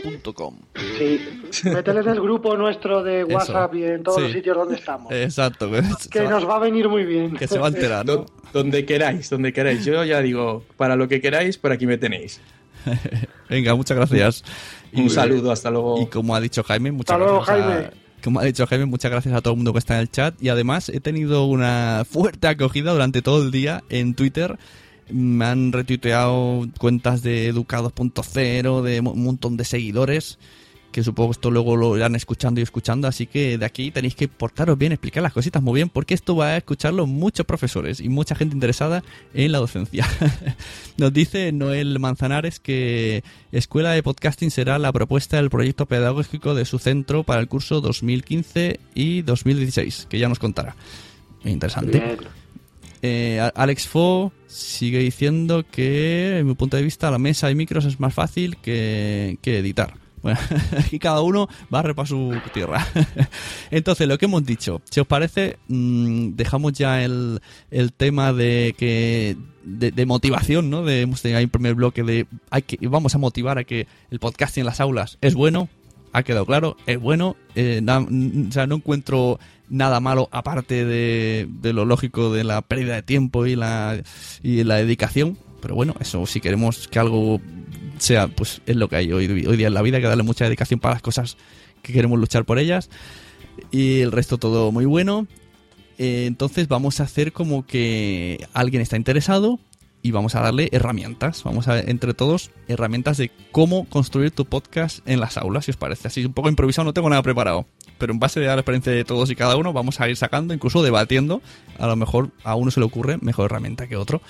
Entonces podemos empezar por David Arias, ya que tiene el podcast este de Onda Salle, pues que nos explique qué herramientas usa, qué, con qué grabas, con qué editas. Sí. Eh, bueno, nosotros eh, hay un elemento que es fundamental para nosotros que es el Google Drive. Parece que es una tontería, pero no solo para el tema de los podcasts, sino en nuestra organización colegial, calendario para reuniones, actas y demás, ¿no? Entonces, tanto Juan como yo utilizamos eh, Google Drive para qué? Pues grabaciones. Como tenemos dos equipos, ahora comentaré cuáles. eh, nosotros hacemos grabaciones con los chicos. Nosotros tardamos en torno a 20 días para hacer un, un podcast con dos horas a la semana cada uno, más o menos, de clase me refiero, para hacer un programa de 30, de medio, de media, mediana duración, de 30 a 30 y pico minutos. Entonces, nosotros usamos el, el Audacity, por supuesto, con una serie de comandos em, preconfigurados, ¿no? Para no estar sobre la marcha haciéndolos. Para eso, eh, hombre, sería Juan el más indicado porque él es el que controla más el Audacity, pero él hemos configurado una serie de comandos y simplemente una vez que metes el audio en bruto, le damos a los comandos y sobre la marcha te hace la edición. Lo único que tienes que recortar y, después editarlo con la música al final.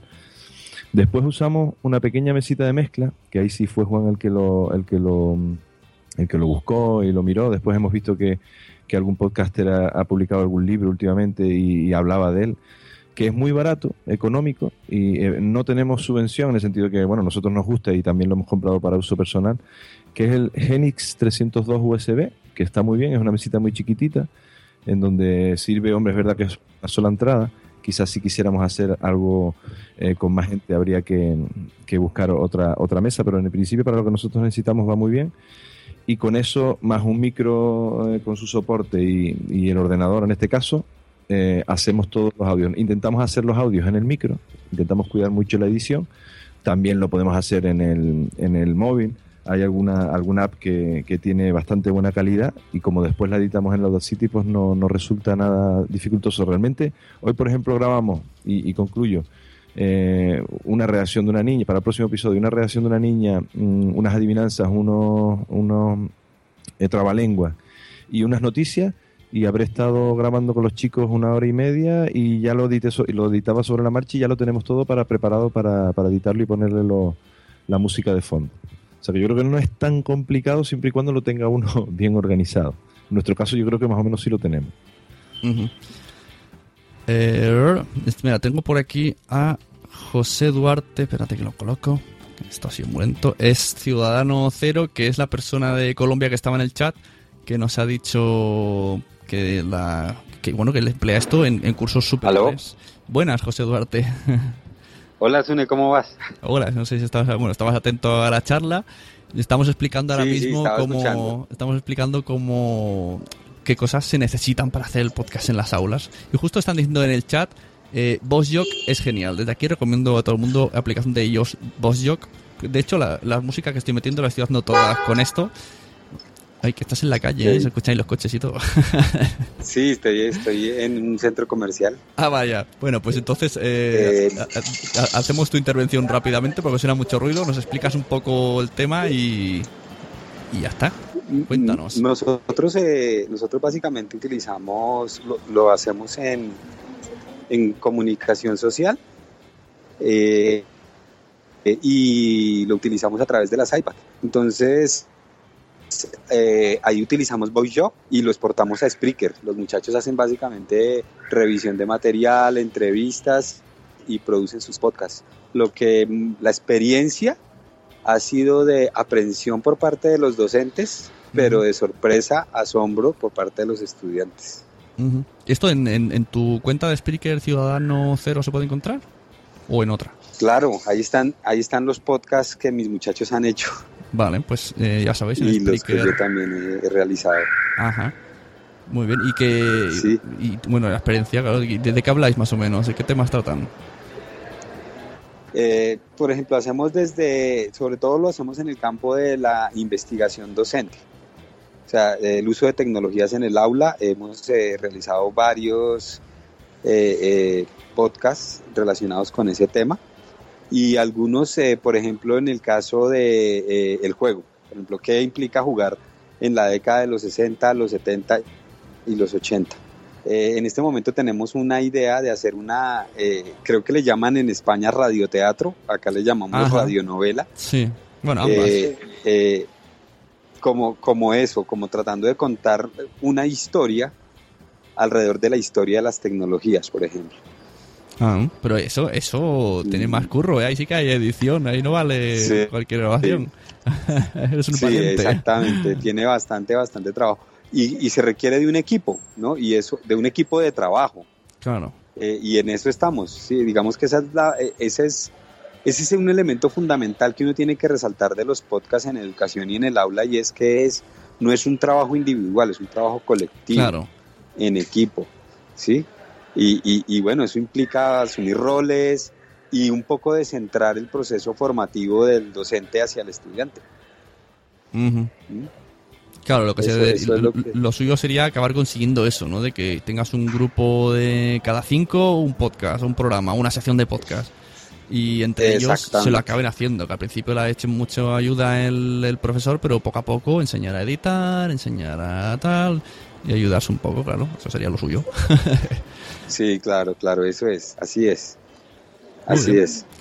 Así es. Sune, yo me tengo que retirar porque Vale. ya voy a bajar al, al- al coche. De acuerdo. Entonces, Muchas gracias por la eh, intervención. yo lo sigo escuchando.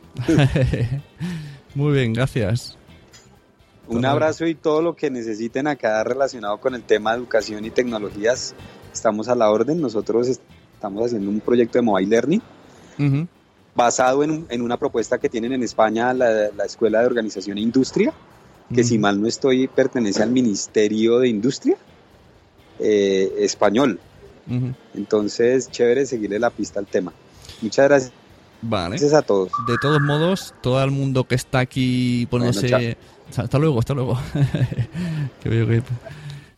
Todo el mundo que veo que está diciendo que le interesa el tema y que tal, si queréis crear algún tipo de comunidad, os invito a desde la página de Facebook de la Sonecracia poneros en contacto por ahí, en los comentarios de esta misma entrada y a partir de ahí, yo que sé, si generáis un grupo de Facebook, de Google, lo que sea, pero al menos que no estéis ahora una vez que se termine esta llamada y todo el mundo después diga, ay, quería conocer a tal, quería conocer a cual. Pues vais ahí, os presentáis en el audio, la soy el tal y cual, y a partir de ahí hacéis vuestros vuestras cosas de profes. bueno, estábamos con David Arias, eh, que me decía, ha puesto en el chat, ¿no? Si no me equivoco, el, o, tu compi, vuestro equipo de, a ver, que se me ha ido un, vuestro equipo del podcast de Onda Salle. Aquí, ha sido Juan. Ha puesto que tenéis una mesa Xenix 302 USB, micro Behringer, Behringer MX 8500, soporte de micro, cable XLR y cascos. Bueno, decían por aquí, hay micros de 20 euros, el Boss Jock y las aplicaciones que decía Pilar, que a ver, Pilar lleva muchos años probando cosas. Cuéntame, de hecho, hay una cosa, he visto un vídeo en YouTube que se llama precisamente Podcasting en las aulas, porque yo he puesto en Google y ha salido, y teníais, o sea, tú ya, esto que estamos haciendo ahora, tú ya lo has hecho hace muchos años, pero como una especie de programa en la que todo el mundo que estaba en el chat podía entrar a hablar, ¿verdad? Sí, sí, sí. ¿Eso, eso qué era? Me, me- me- me pareció muy curioso porque además podías compartir en la pantalla eh, documentos, pero cualquier persona del chat, una vez que le dabas permiso para hablar. Y esto, Esto es lo que te, lo que os decía antes del webcasting. Esto, esto me lo enseñó, me lo enseñó un profesor que trabaja en Los Ángeles, mexicano, José Rodríguez. Ajá. Lo hacíamos, el proyecto se llamaba Puentes al Mundo. Y nos reuníamos docentes de todo el mundo, sobre todo de Latinoamérica y España, bueno, porque hablamos español, y nos reuníamos todos los domingos a las 6 de la tarde. Y bueno, pues a veces habíamos bastante gente y, y hacíamos, invitábamos a otros profesores, hacíamos entrevistas y lo mismo que ahora, había un, un chat y la gente iba preguntando, eh, dábamos entrada a través de Skype también, o sea, lo, lo mismo que ahora, pero en vez de utilizar el, el Sí, sí. utilizábamos pues nada, pues un, un blog de, de WordPress, no, de, de otro sistema que ahora no me acuerdo. Mm, ahora, bueno, uno de estos, que, que eh, Drupal me parece. Ah, Drupal, vale. Sí, al- algo así. Y bueno, y es era con una, una técnica que, que hasta hicimos un curso y lo enseñamos cómo se hacía, ¿eh? Y ahora mismo no me acuerdo. no, no era muy sencillo, pero lo llegamos a enseñar para que quisiera ten- tener este tipo de radio online en directo, Ujú. con chat interactiva, que se la pudiera montar. Y hubo profesores que lo hicieron, ¿eh? No, sí, sí, la gente googlea curso, podcasting, Pilar Soro o algo así, pa- moviendo esas palabras, salen muchas cosas. Hay, algunas que están un poco, que están ya caducadas porque hablas de webs que ya no existen y tal, porque se hizo en el 2009 quizá, 2010. Pero oye, yo he visto que estás ahí, hace mucho que estás luchando por esto, ¿eh? Sí, sí, sí, sí, sí, porque creo mucho, ¿no? Por- creo, creo mucho, la verdad. Claro. Mira, Alex Fo nos dice que por 95 euros un centro puede tener eh, pues eh, una mesa de mezclas Q1202 y si no me equivoco micrófonos también para cuatro personas.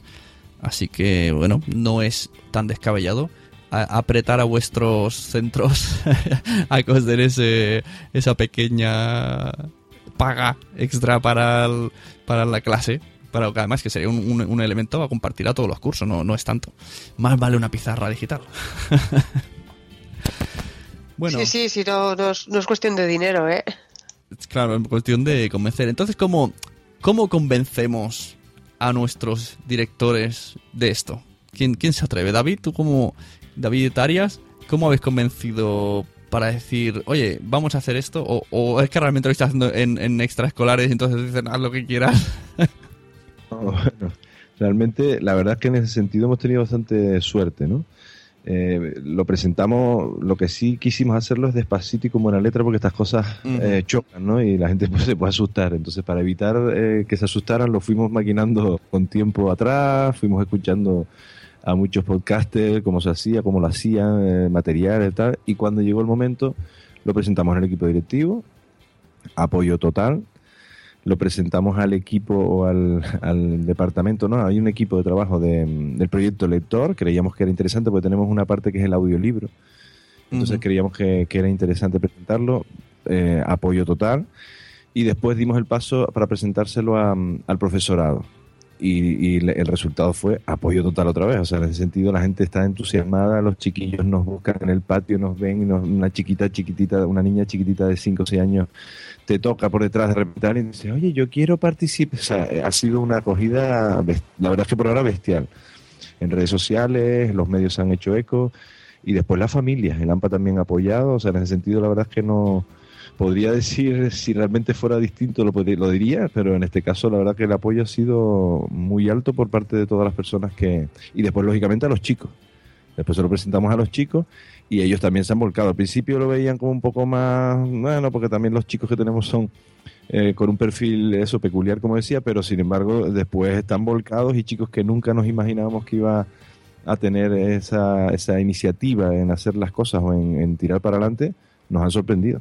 O sea que yo creo que en ese sentido eh, no puedo hablar nada eh, en contra de que, de que nos hayamos visto contracorriente, todo lo contrario. Mira, hemos metido la llamada a Albert Galdor. Buenas, ¿cómo estamos?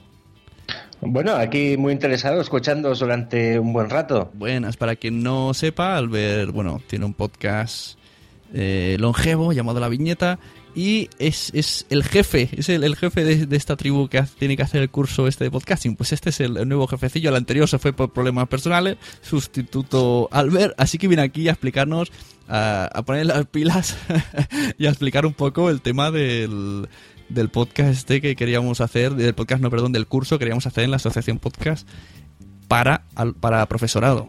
Así que cuéntanos, adelante. Yo eh, os he estado escuchando a todos, la verdad es que, en, por ejemplo, en temas técnicos, de grabación, de utilización de mesas, estáis por delante de lo que utilizo yo. Yo soy muy simple, yo grabo en Audacity, edito y tan feliz como una perdiz. Vosotros en esto ya estáis muy adelantados, estáis haciendo cosas muy interesantes, pero mi idea es eh, elaborar una guía para eh, que el profesorado, que no tiene ni idea de cómo funciona, pueda llegar a elaborar eh, productos terminados con sus alumnos. Eh, básicamente, mm, la idea que tengo yo, muy difusa, es poder entregar una lista de objetivos, que es algo de lo que habéis estado hablando, y una lista de formatos al respecto de todo esto. Eh, los formatos serían de muestras, se basarían en cosas que habéis explicado vosotros, y también una idea que tengo yo es elaborar esos formatos en relación a la edad de cada de los alumnos en cada curso. Y si fuera posible, eh, podríamos discutir el, eh, el poder hacer mm, audios, contenidos que sirvieran incluso como material de estudio complementario en casa. No sé si alguien se lo ha planteado.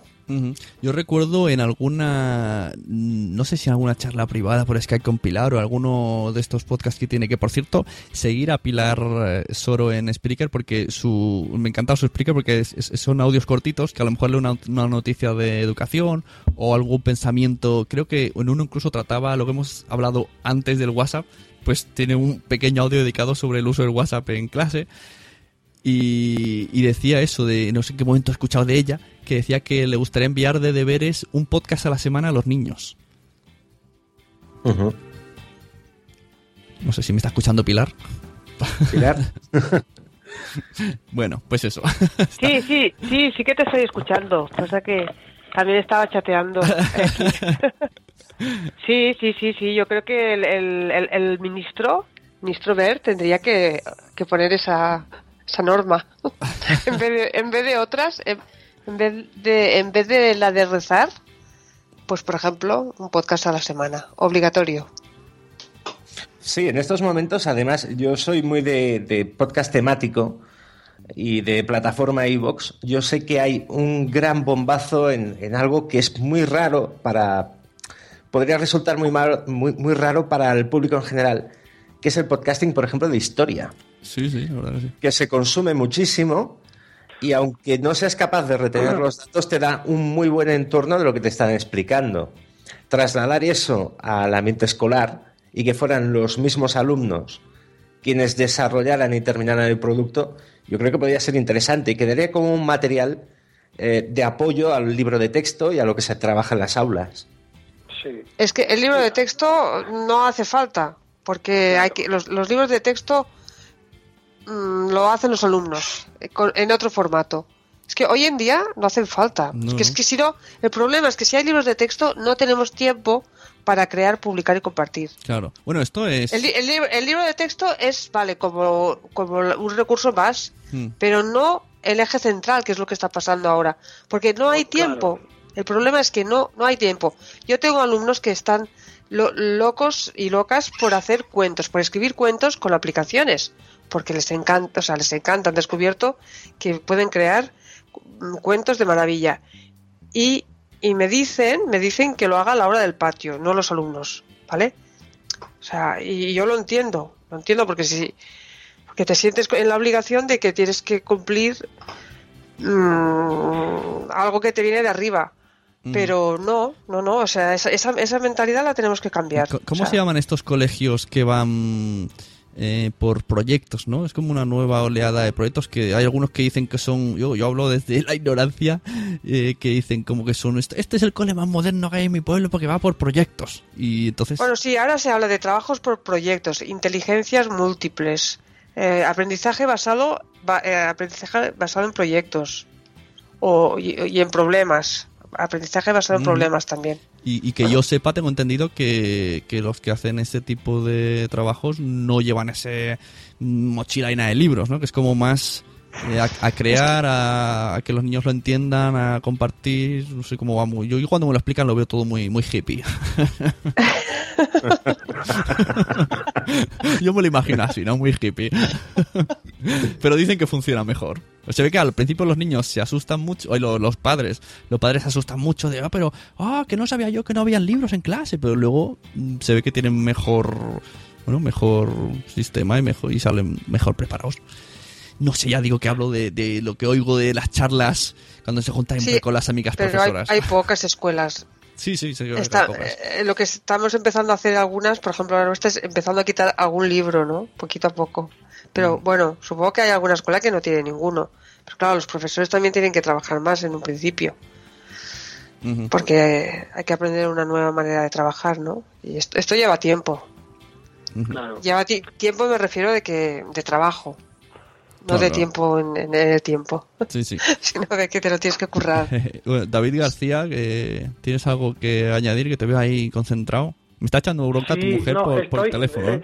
Estoy que se me está haciendo tarde y te iba a decir que casi casi voy a tener que cerrar. No, al, a propósito de lo que comentaba Albert del tema de los materiales complementarios y sobre todo de esta moda que sobre todo a través de Evox hay ahora en relación con el podcasting relativo a la historia, yo hace eh, relativamente poco tiempo, ya lo, lo, he dejado porque no me da tiempo a más, tuve un, un podcast que no era exactamente de historia, era de, de mitología greco-romana y se pusieron en contacto varios profesores españoles de diferentes puntos de España y, y, me comunicaban eso, que lo estaban utilizando de vez en cuando como material complementario para sus clases de historia, si veían algún elemento de la cultura greco-romana o grecolatina, pues sí que cogían pues, algunos de los podcasts que yo, que yo de alguna otra manera pues iba alojando a través de iVoox. Con lo cual esto sí que hay gente, sí que hay profesores que, que lo van haciendo y que lo van teniendo en cuenta, a pesar de que no tengan el podcasting como elemento fundamental dentro de, de, su, de su colegio. Y luego, en Me parece fundamental también el hecho de, desde las más tempranas edades, meter esto del podcasting para que estén poco a poco más familiarizados con ellos, con, con ello, con, con, este tipo de herramientas, con, con ese tipo de contenidos que pueden encontrar en Internet, ya no solamente en formato podcast, sino también incluso vídeos a través de YouTube, porque em, el año pasado estuve haciendo una pequeña investigación sobre cómo utilizan los alumnos universitarios aquí en Castilla-La Mancha, que yo me imagino que no habrá mucha diferencia con el resto de España, las, posibilidades educativas o el contenido que pueden encontrar a través de Internet. Y los resultados de la investigación pues fueron bastante poco optimistas. Internet apenas lo están utilizando para esto que decía precisamente Albert, los propios estudiantes, que son la gente pues un poco más joven y además gente que ya pues se supone que tiene cierta madurez con el objetivo de poder ir a internet y poder cribar un poco lo que les puede servir de aquello que no les puede servir. Entonces, no están utilizando las nuevas posibilidades, estas nuevas herramientas, los repositorios de podcasting, herramientas como Evox, YouTube, todo el vídeo educativo que podemos encontrar en YouTube, plataformas que a través, por ejemplo, de Apple como iTunes, eh, como es eh, iTunes U, eh, también pues pues, están disponibles, además recursos de universidades completamente gratuitos, todo esto ni lo conocen ni mucho menos lo están utilizando. Con lo cual, si desde pequeños les enseñamos a que existe esta herramienta, a que eh, se puede encontrar material complementario, material alternativo a lo que tú estás viendo en clase y que además está alojado en una herramienta que se llama Ivos o que se llama Spreaker o que se llama como se llame, pues ese niño que se familiariza desde las más tempranas edades con ese tipo de, plataformas y con esos entornos, cuando llegue a la universidad va a ser casi su primera eh, elección, ¿no? Es decir, yo estoy viendo, estoy estudiando en clase de historia grecorromana la mitología, pues me voy que yo recuerdo que a través de Ivos hay cuatro o cinco podcasts que tratan este tipo de cuestiones. Si no lo conocen, no lo van a utilizar. Como por ejemplo Olin Podcast. Claro, era ese que lo tengo ya bastante, bastante aparcado porque no me da tiempo, pero bueno, se retomará. Bueno, pues nada, si, si te tienes que ir a lo Cenicienta, encantado de que hayas estado aquí un buen ratazo y muchas gracias por haber explicado todas tus experiencias. Nada, muchísimas gracias a ti, Sune, como decía Jaime, primero por contar con, todos nosotros, con el objetivo de, bueno, pues aportar nuestro pequeño granito de arena en relación con, este debate, eso de entrada, y luego, sobre todo, también por atreverte a desarrollar este tipo de, cuestiones, que, pues siempre hablar es saludable, debatir, discutir en relación con ese tipo de temas, porque eso siempre nos va a enriquecer a todos y nos va a llevar a, a mejores cotas y a, bueno, conseguir determinados objetivos que poco a poco nos vayan proponiendo y nos, y nos vayamos poniendo. Así que, bueno, pues nos volveremos a encontrar en estos lares y en otros, también utilizando las redes cibernéticas. Exacto, muchas gracias David. Un saludo a todos. Hasta luego. Eh, decía David que, no están acostumbrados en el colegio a utilizar eh, internet. Oye, pues yo he visto trabajos aquí en casa que me ha hecho mujer. Mira este trabajo, ¿lo leías? O sea, era en. más que ordenador, lógicamente y veías diferentes cambios de letra, veías pica la imagen. o sea que los niños sí, sí, los niños utilizan internet, pero se pegan unos copy-pastes que no veas. Bueno, lo, de, lo del copy-paste, eh, yo me dedico a un negociado en el que el copy-paste corre mucho, la verdad. Bueno, pues... Es un mal vicio, un mal vicio que corresponde a los educadores erradicar también. ¿eh? Hay que... Eh, parte de todo esto consiste en eh, que los, los, estudiantes consigan información, pero también que la sepan cribar. Claro, claro. Yo, yo lo que le digo a, a, mi mujer cuando vi eso, digo, eso lo que tienes que hacer ahora es que salga afuera, se, ponga de pie y lea el trabajo. A ver, a ver cómo lo lee. Cuando de ver imagen, me siga la página 8. a ver qué cara de colorado se le pone. Bueno, no sé si tenéis algo más que añadir, David, Pilar, Albert. ¿Tenéis algo más que tenéis ahí dentro y queréis sacarlo? No sé si alguien más quiere entrar a última hora a hablar de... Eh, David, ah, em, perdón, el, compañero de David está intentando entrar hace rato. Podemos intentarlo una última vez. ¿Dónde está aquí? Juan, Juan Febles. Si suena otra vez eco doble, sabemos que es él. Lo veremos a echar vilmente. Y nada, pues mientras tanto hacer un poco resumen de lo que se necesita básicamente para realizar un podcast un programa de edición, ya sea Audacity o, bueno, eh, GarageBand. un- o, bueno, si es con, con móviles, supongo que también habrá aplicaciones para editar, pero los Este, eh, este de GarageBand es el que ha dicho el chico este de Colombia. Eh, pues no recuerdo, no lo he escuchado. No, él eh, hablaba de otro programa, si no estoy equivocado. No, pero él lo Ah, es que no, no lo he escuchado bien, no lo he escuchado bien, El- por eso me, me- me Mm, interesaba, no, pero no, no lo he entendido. Es que Garage, GarageBand y, y Audacity son los que conozco Sí. yo y él ha- se ha referido a otro. Pero GarageBand es para usuarios de Mac y Audacity. Sí, sí, eso sí, Audacity pero- me parece que eh, multi- Él, él ha dicho uno también de, de- Hmm. de iPad, creo, o de Mac, pero no sé cuál, no sé cuál ha Bueno, dicho. lo escucharemos en los podcasts. Mira, tenemos Sí. a, a Juan Febles, por fin veo que no hay eco, así que lo ha conseguido. Tenemos aquí a la otra mitad de Onda Salle, del creador Buenas. Aunque ahora no habla. pues nada, cuando, cuando reciba esto y si quiere meter sonido, pues puede hablar cuando quiera. David Arias, no sé si sigues ahí. Sí, aquí estoy, no sé si se me oye. Sí, sí, ahora sí que se te oye, sí. En relación a eso que comentaban de los programas y demás, Juan es la persona indicada para, pa- porque él sí que controla bastante el tema técnico y Ajá. seguro que si no, él es, es es de Linux, él, él usa Ubuntu y todo este tipo de sistemas operativos, pero controla perfectamente, él es eh, parte del, del equipo de TIC del colegio, entonces él en ese sentido podría aportar bastante. ¿no? Bueno, también eh, como herramientas, si alguien está pensando, ah, mira, puedo meter músicas, tal y cual, avisar del tema de licencias, copyright, en los podcasts no se puede utilizar la música que escuchamos normalmente en la radio, la música con, con derechos, pero existen páginas que dejan, dejan utilizarlo mediante los derechos de Creative Commons. Que esto es otro tema muy largo, vamos a resumirlo un poco, pero básicamente pues eso, son autores que dejan, siempre que no haya ánimo de lucro y en algún lado digas de dónde la has sacado, aunque sea la descripción, el, pues dejas que, que usen su música, como por ejemplo hay páginas especializadas en jamendo.com hay muchos grupos, luego hay páginas que es de loops, si no me equivoco, loopsman, eh, freesound.org, más o menos, no sé si vosotros conocéis algunas más y de ahí se pueden sacar... SoundCloud también tiene mucha música. Eh, Creative Commons también. Ajá. Y bueno, si, si se busca más o menos con esas páginas, si rebuscáis, aparecen sonidos hasta de niños en el parque, de puertas, de muchas cosas.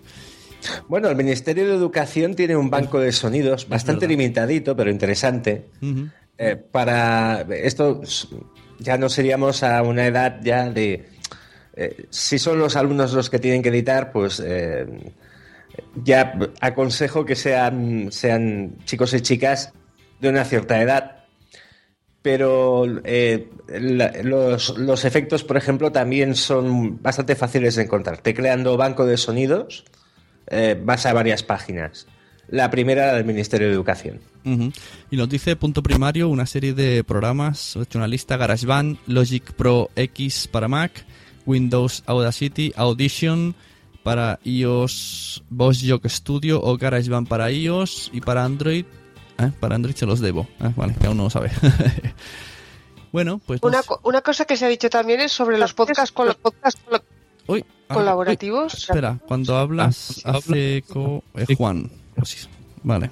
Lo siento, pero tenemos que expulsar de la llamada de nuevo a Juan, que lo escuchará esto. Sí. Y porque hace Esto eco. que dice Albert me, me- me ha hecho pensar en la, la idea de podcast colaborativos de alumnos pequeños con alumnos más grandes. O sea, unos pueden hablar, otros pueden editar, ¿no? O sea, que, que alternativas hay. Claro. Que no hace falta que lo hagan los, ma- los maestros. Ujú. Y además, en, lo pueden en- hacer los alumnos mayores de secundaria o de sexto de primaria. sí, además para quien tenga dudas, que se le, le entra el gusanillo, necesita algún cursillo así express. He de decir varios. Bueno, en, en YouTube, si tú buscas eh, eh, guía para editar con Audacity y cosas así, bueno, hay muchos muchos cursos así, o cómo hacer un podcast, hay muchos. Sí, yo, creo que tengo una lista de, de una lista de reproducción Mm. de YouTube con vídeos de Audacity. Ajá. Pero bueno, yo ya es que de momento, ya digo, me bus- busco lo, se- lo sencillo y lo fácil y lo rápido. Claro. No tengo por tiempo ya de... Y también Por- hay. Pero bueno. en- Por ejemplo, para alguien que esté muy pez, muy pez, en la página de la asociación existe algún tutorial para Audacity. Eh, el Audacity es cuestión de ponerse. Simplemente es eh, prueba, ensayo y error. Sí, básicamente son una serie de ondas con muchas pistas de audio las que puedes poner en cada pista una voz, otra voz, un sonido y luego las ondas pues las cortas con el botón suprimir y luego las pegas más básicamente así lo uso yo básicamente ¿eh? no te creas tú que tiene mucho Sí. misterio que queréis un poquito de nivel más avanzado bajáis el, el programa Levelator una vez que tenéis todo editado lo, eh, lo grabáis en WAV lo arrastráis al Levelator todo esto te nivela las voces de los niños que estén a lo lejos y a lo cerca y más o menos queda una cosa interesante es así El, problema que yo encontraba en, en Audacity, yo, yo le digo Audacity, aquí cada... Sí, que cada uno. no, sé, no- sé cómo se dice realmente, pero yo siempre he dicho Audacity. Eh, sí, Pues- es- esto es, eh, sí, es habitual. Eh, La gente le llama Audacity o Audacity o como sea. Audac- como es- que- da igual, ¿eh? A mí me da igual, pero bueno, no, es- lo correcto es no sé cuál es. Son, son. Sí. Pues el problema siempre ha estado con el lame. Se dice lame, ¿no? El lame. Ah, el archivito este que tienes que bajarte. este es el problema siempre que me he encontrado con todos los profesores Claro. cuando he hecho yo cursos. Mm. Sí, porque Pues que esto, esto, obligan- esto se les complica y es muy Sí. difícil y no lo encuentro y no lo bajo y no sé qué, no se me pone. Esto, Sí, no- esto es- no sé por ¿Sigue qué- igual? ¿Sigue igual el Audacity? No sé por qué tiene ese inconveniente, pero diría que existen eh, Audacities portables. Que tú te lo llevas en un pen, le das doble clic, se te abre y ya está. Ajá. Diría, me Yo parece. sé, que yo sé que la, la versión catalana de la, de la ISTEC, del Departamento de Mm. Educación, también ya lo tenía incorporado, pero de hace muchos años. Pero bueno, lo, lo tengo perdido, o sea que tampoco tengo el enlace.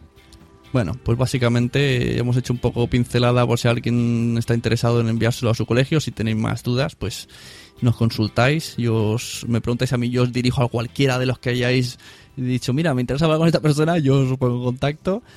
Eh, que queréis eh, leer un curso en texto, pues mira, tenemos un amigo que, que se llama Emilcar, tiene un libro en se compra a través del iTunes Store, creo que por un euro, que se llama Podcasting, así lo hago yo, y explica cómo él hace el podcasting y te explica, incluso tiene una lista de la compra de cómo las cosas que tiene él para grabar. Y más o menos es como una especie de curso, pero en su desde su visión. Y ahí se puede ver en poquitas hojas un resumen chulo de para haceros una idea de cómo hacer un podcast. Pues si os ha parecido un poco lioso como lo hemos explicado por aquí. Lo dicho, muchas gracias primero a, Juan Febles que la ha intentado ahí a duras y a las maduras, pero no lo ha conseguido. Pero bueno, ha, estado David Arias para explicar el proyecto Onda Salles, que es muy interesante. Y muchas gracias por haber asistido a mi llamada. Muchísimas gracias, Sune, en nuestro caso, y de parte de Juan también. Yo creo que, que eh, yo estoy encantado. Y Juan, estábamos los dos eh, hoy hablando del tema y estamos bastante ilusionados porque nos parece que, que es súper interesante todo este tipo de, de iniciativas, ¿no? Y bueno, nosotros eh, que no, o por lo menos sí éramos oyentes, eh, no éramos usuarios o tan usuarios, yo creo que ahora mismo, mm, de- a partir de estos dos meses atrás sobre todo, eh, ser usuarios y probablemente participaremos en este tipo de foros y demás y, y encantados de, como te comentaba, encantados de que, de que nos hayan invitado. ¿no? Ujú, Yo encantado que hayáis estado aquí. Si algún día eh, reunís unos cuantos profes y decís, mira, tenemos material para otro debate, yo adelante, ya sabéis, yo aquí. Yo me he puesto, yo sin saber mucho el tema, yo solamente le pongo las ganas, el material lo estáis poniendo vosotros. Te aseguro que te llegarán propuestas. y, Eso- Sí. Y suerte con Onda Salle, que bueno, parece que, que los niños están motivados y eso, mientras estén ahí motivados y tengáis apoyo del colegio, pues nada, para adelante. Muy interesante. A mí me ha Bueno, ya la conocía y no me acordaba. ta- También te he relacionado ya. Y eh, son las experiencias que yo cuando tenía el radio, cuando teníamos ra- radio aula, andaba busca, andaba buscando, ¿no? Era ra- rastreadora de experiencias de, de este tipo, ¿no? Muchas felicidades y, y que bueno, yo tengo ganas de saber mucho más. Sobre todo cómo, cómo lo hacéis, cómo os organizáis, la parte práctica, ¿no? Me interesa la parte práctica. Muchísimas gracias. Pues cuando quieras no, no tenemos inconveniente ninguno y ya tenemos pues- y sin problema, vamos. Podemos hacer un podcast por Skype también. Exacto. Oye, hay, eh, hay unas chicas que hacen un podcast de que cómo están haciendo el otro podcast para ganar dinero. Pues vosotros podéis reuniros para hacer el podcast de cómo preparar el podcast de las aulas. Por capítulos. Oye, Por, es- es por ejemplo. Puede ser, y que alguien se una ahí de idea. Como esto que estamos haciendo hoy, pero capitulado, ordenado, pensado. Pues sí, sí, sí, sí, aunque sea uno cada, cada, cada mes. Claro, con algo cortito, 15 minutos hago una idea de, oye, hemos hecho esto y lo otro, oye, pues suena interesante. Y así también quien quiera empezar, pues oye, se lo escucha. Los pasos a seguir. Exacto. Eh, bueno, también muchas gracias a Pilar Soro, insisto, seguirla por todos lados. En Twitter pone cosas muy interesantes de docencia. En, en Spreaker, en su podcast, me gusta mucho, aunque tiene pocas escuchas, pero no sé por qué, porque es muy interesante. Me gustan mucho las reflexiones, incluso los documentos que encuentras por internet y los lees. Yo soy muy fiel al servidor tuyo. Pues gracias, pero de verdad que son pruebas y además son todo lecturas. sí, sí, pero Yo bueno, o sea, porque voy, voy probando las aplicaciones y me hice la propuesta de hacer uno a la semana. Y creo que a partir de hoy la voy a cumplir. Alguno que otro se lo he enseñado a mi mujer. Mira, escucha esto que dice aquí de los WhatsApp en el cole. Sí, me, me- me voy guardando lo que leo. Yo leo desde la tableta, Mm. entonces me lo guardo en Pocket y todo lo que me guardo en el Pocket me había propuesto a- a hacer podcast, ¿no? O sea, de lectura, porque eso también quiero hacerlo con mis alumnos. Claro. Bueno, lo estamos haciendo. Entonces, de, de leer en voz alta. Bueno, es solo leer en voz alta. No tiene ningún truco ni, ni ningún... Es, muy sencillo, pero creo que también es, es bueno, ¿no? Y, y hasta terapéutico. sí. y bueno, y gracias también a Albert Galdor que ha estado aquí escuchando la charla y ha aparecido a última hora a rescatarnos. y a ver, suerte ahí con el proyecto, a ver si lo empezamos ya, que... Yo tengo, tengo un borrador que después de la escucha de hoy no sirve absolutamente para nada y tengo que volver a redactar. Pero bien, es una forma de avanzar, ¿no? Bueno, también una, una de las muchas múltiples intenciones de esta charla era esa, a ver si... Porque es un, es un proyecto que me gusta mucho. Cuando salió, pasa que no, no me quiero meter porque me parece alguna tarea titánica. Puedo apoyar desde el exterior y decir, mira esto, lo otro, como hemos hecho hoy, o, o recomendar un poco, o, o más bien en mi experiencia de podcasting, más no. Y, y el resto, pues ir y dejaros a vosotros a ver cómo sale. Sin prisa, pero sin pausa, ¿no? Una, reunión por aquí, un texto por allí. Aunque yo creo que hay gente en el grupo que tiene quizá demasiadas ideas, ¿no? Que lo que falta es ordenarlas. Sí, po- podríamos orientarlo, eh, ese texto, al fin y al cabo, para la gente que ha intervenido hoy aquí, eh, ya le quedaría un poco para atrás. Esto es, podría ser una idea, hacer algo que fuera una guía para alguien que quisiera empezar. Una especie de manual de instrucciones y una orientación. Claro. Bueno, también habría que incluir capítulos de cómo tratar al alumnado. Que mira, aquí tenemos a David Arias, que ya tiene experiencia de primera mano. alumnado en cuanto a lo de la grabación, ¿no? De cómo, cómo motivarlos, cómo... Bueno, en fin, yo solo doy ideas. Yo soy un muy experto en dar ideas. Bueno, pero eso sí que lo sabemos nosotros, que una vez empiezas con esto se te mete y, y- y el gusanillo se convierte en una afición e incluso llega a ser una llega a ser una costumbre, sin llegar a ser una obligación, es algo que disfrutas, que es muy tuyo y se transmitirá a los niños si acceden a esto seguro. Claro. Y cuando se hagan los podcasts en los coches, pues ya está. Que diga, mira mamá, estoy usando en el coche. Ya, perfecto. bueno, lo dicho, muchas gracias por también por conectarte al debate y esperemos que haya sido de vuestro agrado. Y también gracias a la gente que está en el chat. Nos dice Noel Manzanares que ya nos explicará la experiencia en el cole. Encantado. Puedes escribir a lasunecracia.gmail.com o buscar esta entrada en el blog y dejar ahí los comentarios y seguir vuestro debate en el blog de lasunecracia.com ahí dentro de esta entrada. Vais dándole, dándole. O lo que he dicho en el Facebook. Ponéis en contacto por Twitter. Vosotros me decís, yo intento buscaros a todos. que veo que hay mucha gente interesada.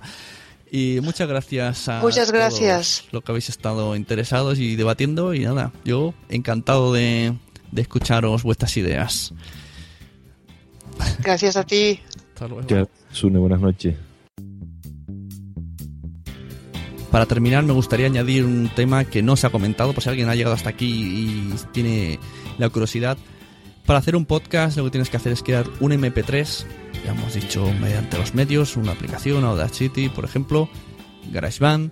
Una vez que tienes el, audio, puedes editarlo, mm, le puedes repasar los niveles con Levelator y luego lo puedes subir a una plataforma de podcasting como viene siendo, por ejemplo, Evox, Spreaker o en el archivo de audios llamado archive.org si es que no tienes un hosting propio de dominio privado en el que puedas alojar los audios Con estos sencillos pasos ya tienes las herramientas suficientes para crear el audio. Si te surge alguna pregunta, no dudes en escribir a lasunecracia.gmail.com o si quieres contactar con alguno de los que han estado en el debate charla, pues yo os pondré en contacto con ellos. Mi usuario de Twitter, arroba sune, con dos n's, o arroba lasunecracia con dos n's. Si te ha gustado este podcast, puedes suscribirte en lasunecracia.com. Allí tienes todos los métodos, todos los feeds. Y deja una reseña de 5 estrellas en iTunes. Puedes seguirnos en Spreaker, en Evox, en Facebook y en Twitter, buscando siempre el usuario Lasunecracia. Muchas gracias por todo. Recursos Humanos no nos deja escuchar la radio en horas de trabajo. Oh, ¡Qué pena! Te pasaré los podcasts. Asociaciónpodcast.es. Ya seas podcaster u oyente, súbete al podcasting. Pepe, aquí tienes tu regalo de Reyes. ¿Y qué es? Tu regalo de Reyes soy yo. Pues estás vestida. Siempre pensando en lo mismo. Tu regalo de Reyes soy yo. Significa que quiero hacer un podcast contigo. Qué fuerte, ¿cuándo? Cuando los niños duerman. La audiencia va a estar intrigadísima porque yo estoy muy intrigado. ¿Y esto qué va a ser? ¿De, de humor? De, ¿De pensar? ¿De...? Ya lo explicaremos. No hagas spoilers, en la ¿no? última. No te adelantes, no te adelantes. Eso en, en junio. Eso, eso, eso para junio, para junio. Uy, que se me cae el micro. Cuando los niños duermen. Búscanos en iTunes, en Evox y en Spreaker.